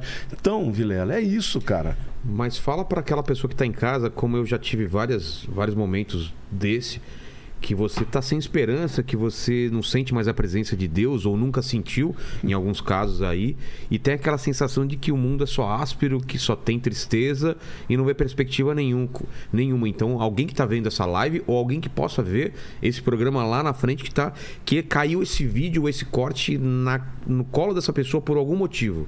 E, e eu digo para você que está vendo esse, esse, esse corte ou esse, ou esse trecho agora que se você está vendo esse vídeo, talvez não seja por acaso. Então, é contigo, pastor. Querido, eu queria te dizer que não importa o que você tenha feito, não importa que pecados você tenha cometido. A Bíblia diz que onde abundou o pecado, superabundou a graça. Eu quero te dizer que existe um amor que é tão poderoso. O amor de Cristo mudou a minha vida, mudou a minha história, mudou o meu passado, mudou o meu presente. Eu vivo para Ele desde os meus 19, hoje eu tenho 61. E muitas vezes eu errei, muitas vezes eu não fui fiel como deveria, mas Ele nunca deixou de ser fiel a mim. Então eu quero dizer para você que se o inimigo está dizendo que você não tem jeito, eu quero te dizer que tem jeito sim, porque ele tem poder. Ele tem poder para quebrar as cadeias da tua vida, para quebrar as drogas, para quebrar, sabe, os pecados, para quebrar esse sentimento de rejeição, de dor, o ódio, o medo. Eu quero dizer que ele te ama. A Bíblia diz que esse Jesus, ele deixou 99 ovelhas que estavam no aprisco para ir buscar uma ovelhinha. E ele colocou nos seus ombros e trouxe com muita alegria e disse: Vamos celebrar, porque eu achei a ovelha que estava perdida. Eu quero dizer que talvez o teu pai tenha te abandonado, a tua mãe tenha te abandonado. Talvez você tenha ouvido a vida inteira que você não tem valor. Mas eu quero te dizer que você tem valor para Deus tem valor para Jesus, que você pode ser o filho pródigo. Talvez você já tenha sido uma pessoa que amou a Deus, uma pessoa que viveu para Ele, hoje está distante, está atolada no pecado, ou então está aí sem saber que Ele te se importa com você. Eu quero te dizer agora que, em nome de Jesus, todas as cadeias que estão sobre a tua vida estão quebradas porque há poder no nome de Jesus. E eu uso este nome agora para declarar salvação, não importa qual seja o teu problema, qual seja a guerra que você está enfrentando. Ele tem poder e ele te ama. Ele te ama a ponto de ter dado a vida por você. Então entrega a vida para ele. Ora comigo, diz assim: Senhor Jesus, entra na minha vida, muda o meu coração, perdoa os meus pecados Senhor, eu quero entregar meus medos, minha ansiedade, eu quero entregar, Senhor, aquilo que eu não consigo vencer. Ajuda-me a vencer. E Senhor, agora milhões de pessoas vão estar ouvindo essa live. Eu declaro agora esta unção, ó Deus, que transcende o tempo e o espaço. Esta palavra permanecerá transformando a vida das pessoas. Por quê? Porque é um nome sobre todo nome, um nome maravilhoso de Jesus que pode entrar na tua casa, fazer um rebuliço. Você é amado e aceito por Ele. Basta você dizer eu quero. Porque Ele jamais vai te obrigar a nada. Mas se você disser eu quero, Senhor. Teve um pai que uma vez trouxe um filho endemoniado e ele chegou para Jesus e falou: Senhor, se tu podes, cura o meu filho. E Jesus falou: Se podes, tudo é possível que crê. E aí aquele homem disse: Eu creio, Senhor. Mas em seguida ele disse: Ajuda-me na minha falta de fé. Talvez você seja como esse pai, que quer crer, mas que está sem fé. Então eu estou dizendo agora que Jesus vai te ajudar na sua fé. e vai te ajudar. Então diga, Senhor, eu quero me entregar a Ti. Eu entrego a minha vida, entrego o meu futuro, eu entrego tudo que eu sou a Ti, Senhor. Eu creio que o Senhor pode me salvar. E se você está orando dessa maneira, saiba que a tua história vai ser transformada como a minha foi. Vilela, saiba que Deus te ama também, meu querido. Deus te ama muito, mas muito. Ele cuida de você. Ele te levantou. Ele tem te honrado. Mas sabe o que Deus ama em você? Ama o seu coração, a tua humildade, a sua simplicidade e o seu desejo. Ele conhece todas as suas lutas, suas dores, as suas ansiedades. Não tenha medo do futuro. Porque Deus conhece o futuro, Deus conhece o fim no começo. E Ele te criou para um propósito extraordinário.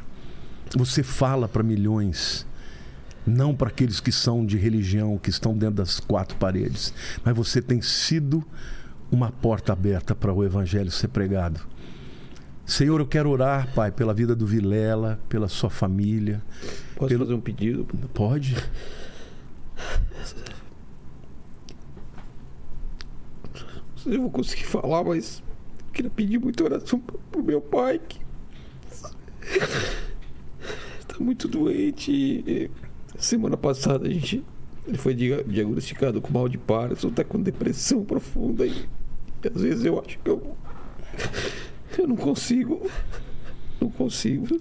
É muita ansiedade, eu não sei o que fazer, entendeu? Então, desculpa de ser egoísta, mas eu queria pedir principalmente por ele. Não, não é egoísmo.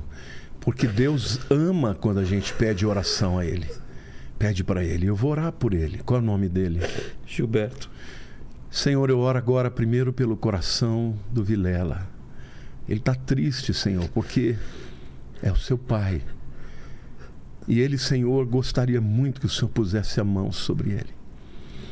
E a minha oração, Pai, é que o Senhor faça uma obra na vida dele. Que no lugar da depressão venha paz e alegria e também ao Vilela, Senhor. Coloca no seu coração certeza de que o Senhor é um Deus todo-poderoso, Deus capaz de curar a enfermidade, mas capaz também de dar força para enfrentarmos a enfermidade. Eu não sei qual é o teu propósito, Senhor, mas eu sei que o Senhor é bom. Então, Senhor, fortalece o Vilela, fortalece a sua fé fortalece o seu pai. Fortalece, Senhor, tira a tristeza e dá no lugar da tristeza a alegria, a esperança e a fé, Senhor. Porque, Senhor, essa vida passa, mas aquele que está contigo vence todas as lutas. E eu declaro o nome sobre todo nome, o nome de Jesus, sobre este lugar, Senhor. Todos aqueles que vierem aqui, Senhor, que nenhum deles deixe, Senhor, demônios ou qualquer coisa ruim, mas que o Senhor blinde esse lugar, porque esse lugar é um lugar onde o Senhor é glorificado e pessoas vêm aqui, ó Pai, para testemunhar da sua fé. Então, Senhor, eu peço a tua bênção, a alegria, renova o coração e as forças do Vilela, Pai, porque o Senhor o tem abençoado, que ele enxergue isso, Senhor, e que ele entregue isso nas tuas mãos, porque o Senhor vai fazer. A tua palavra diz: confia no Senhor de todo o teu coração, Vilela.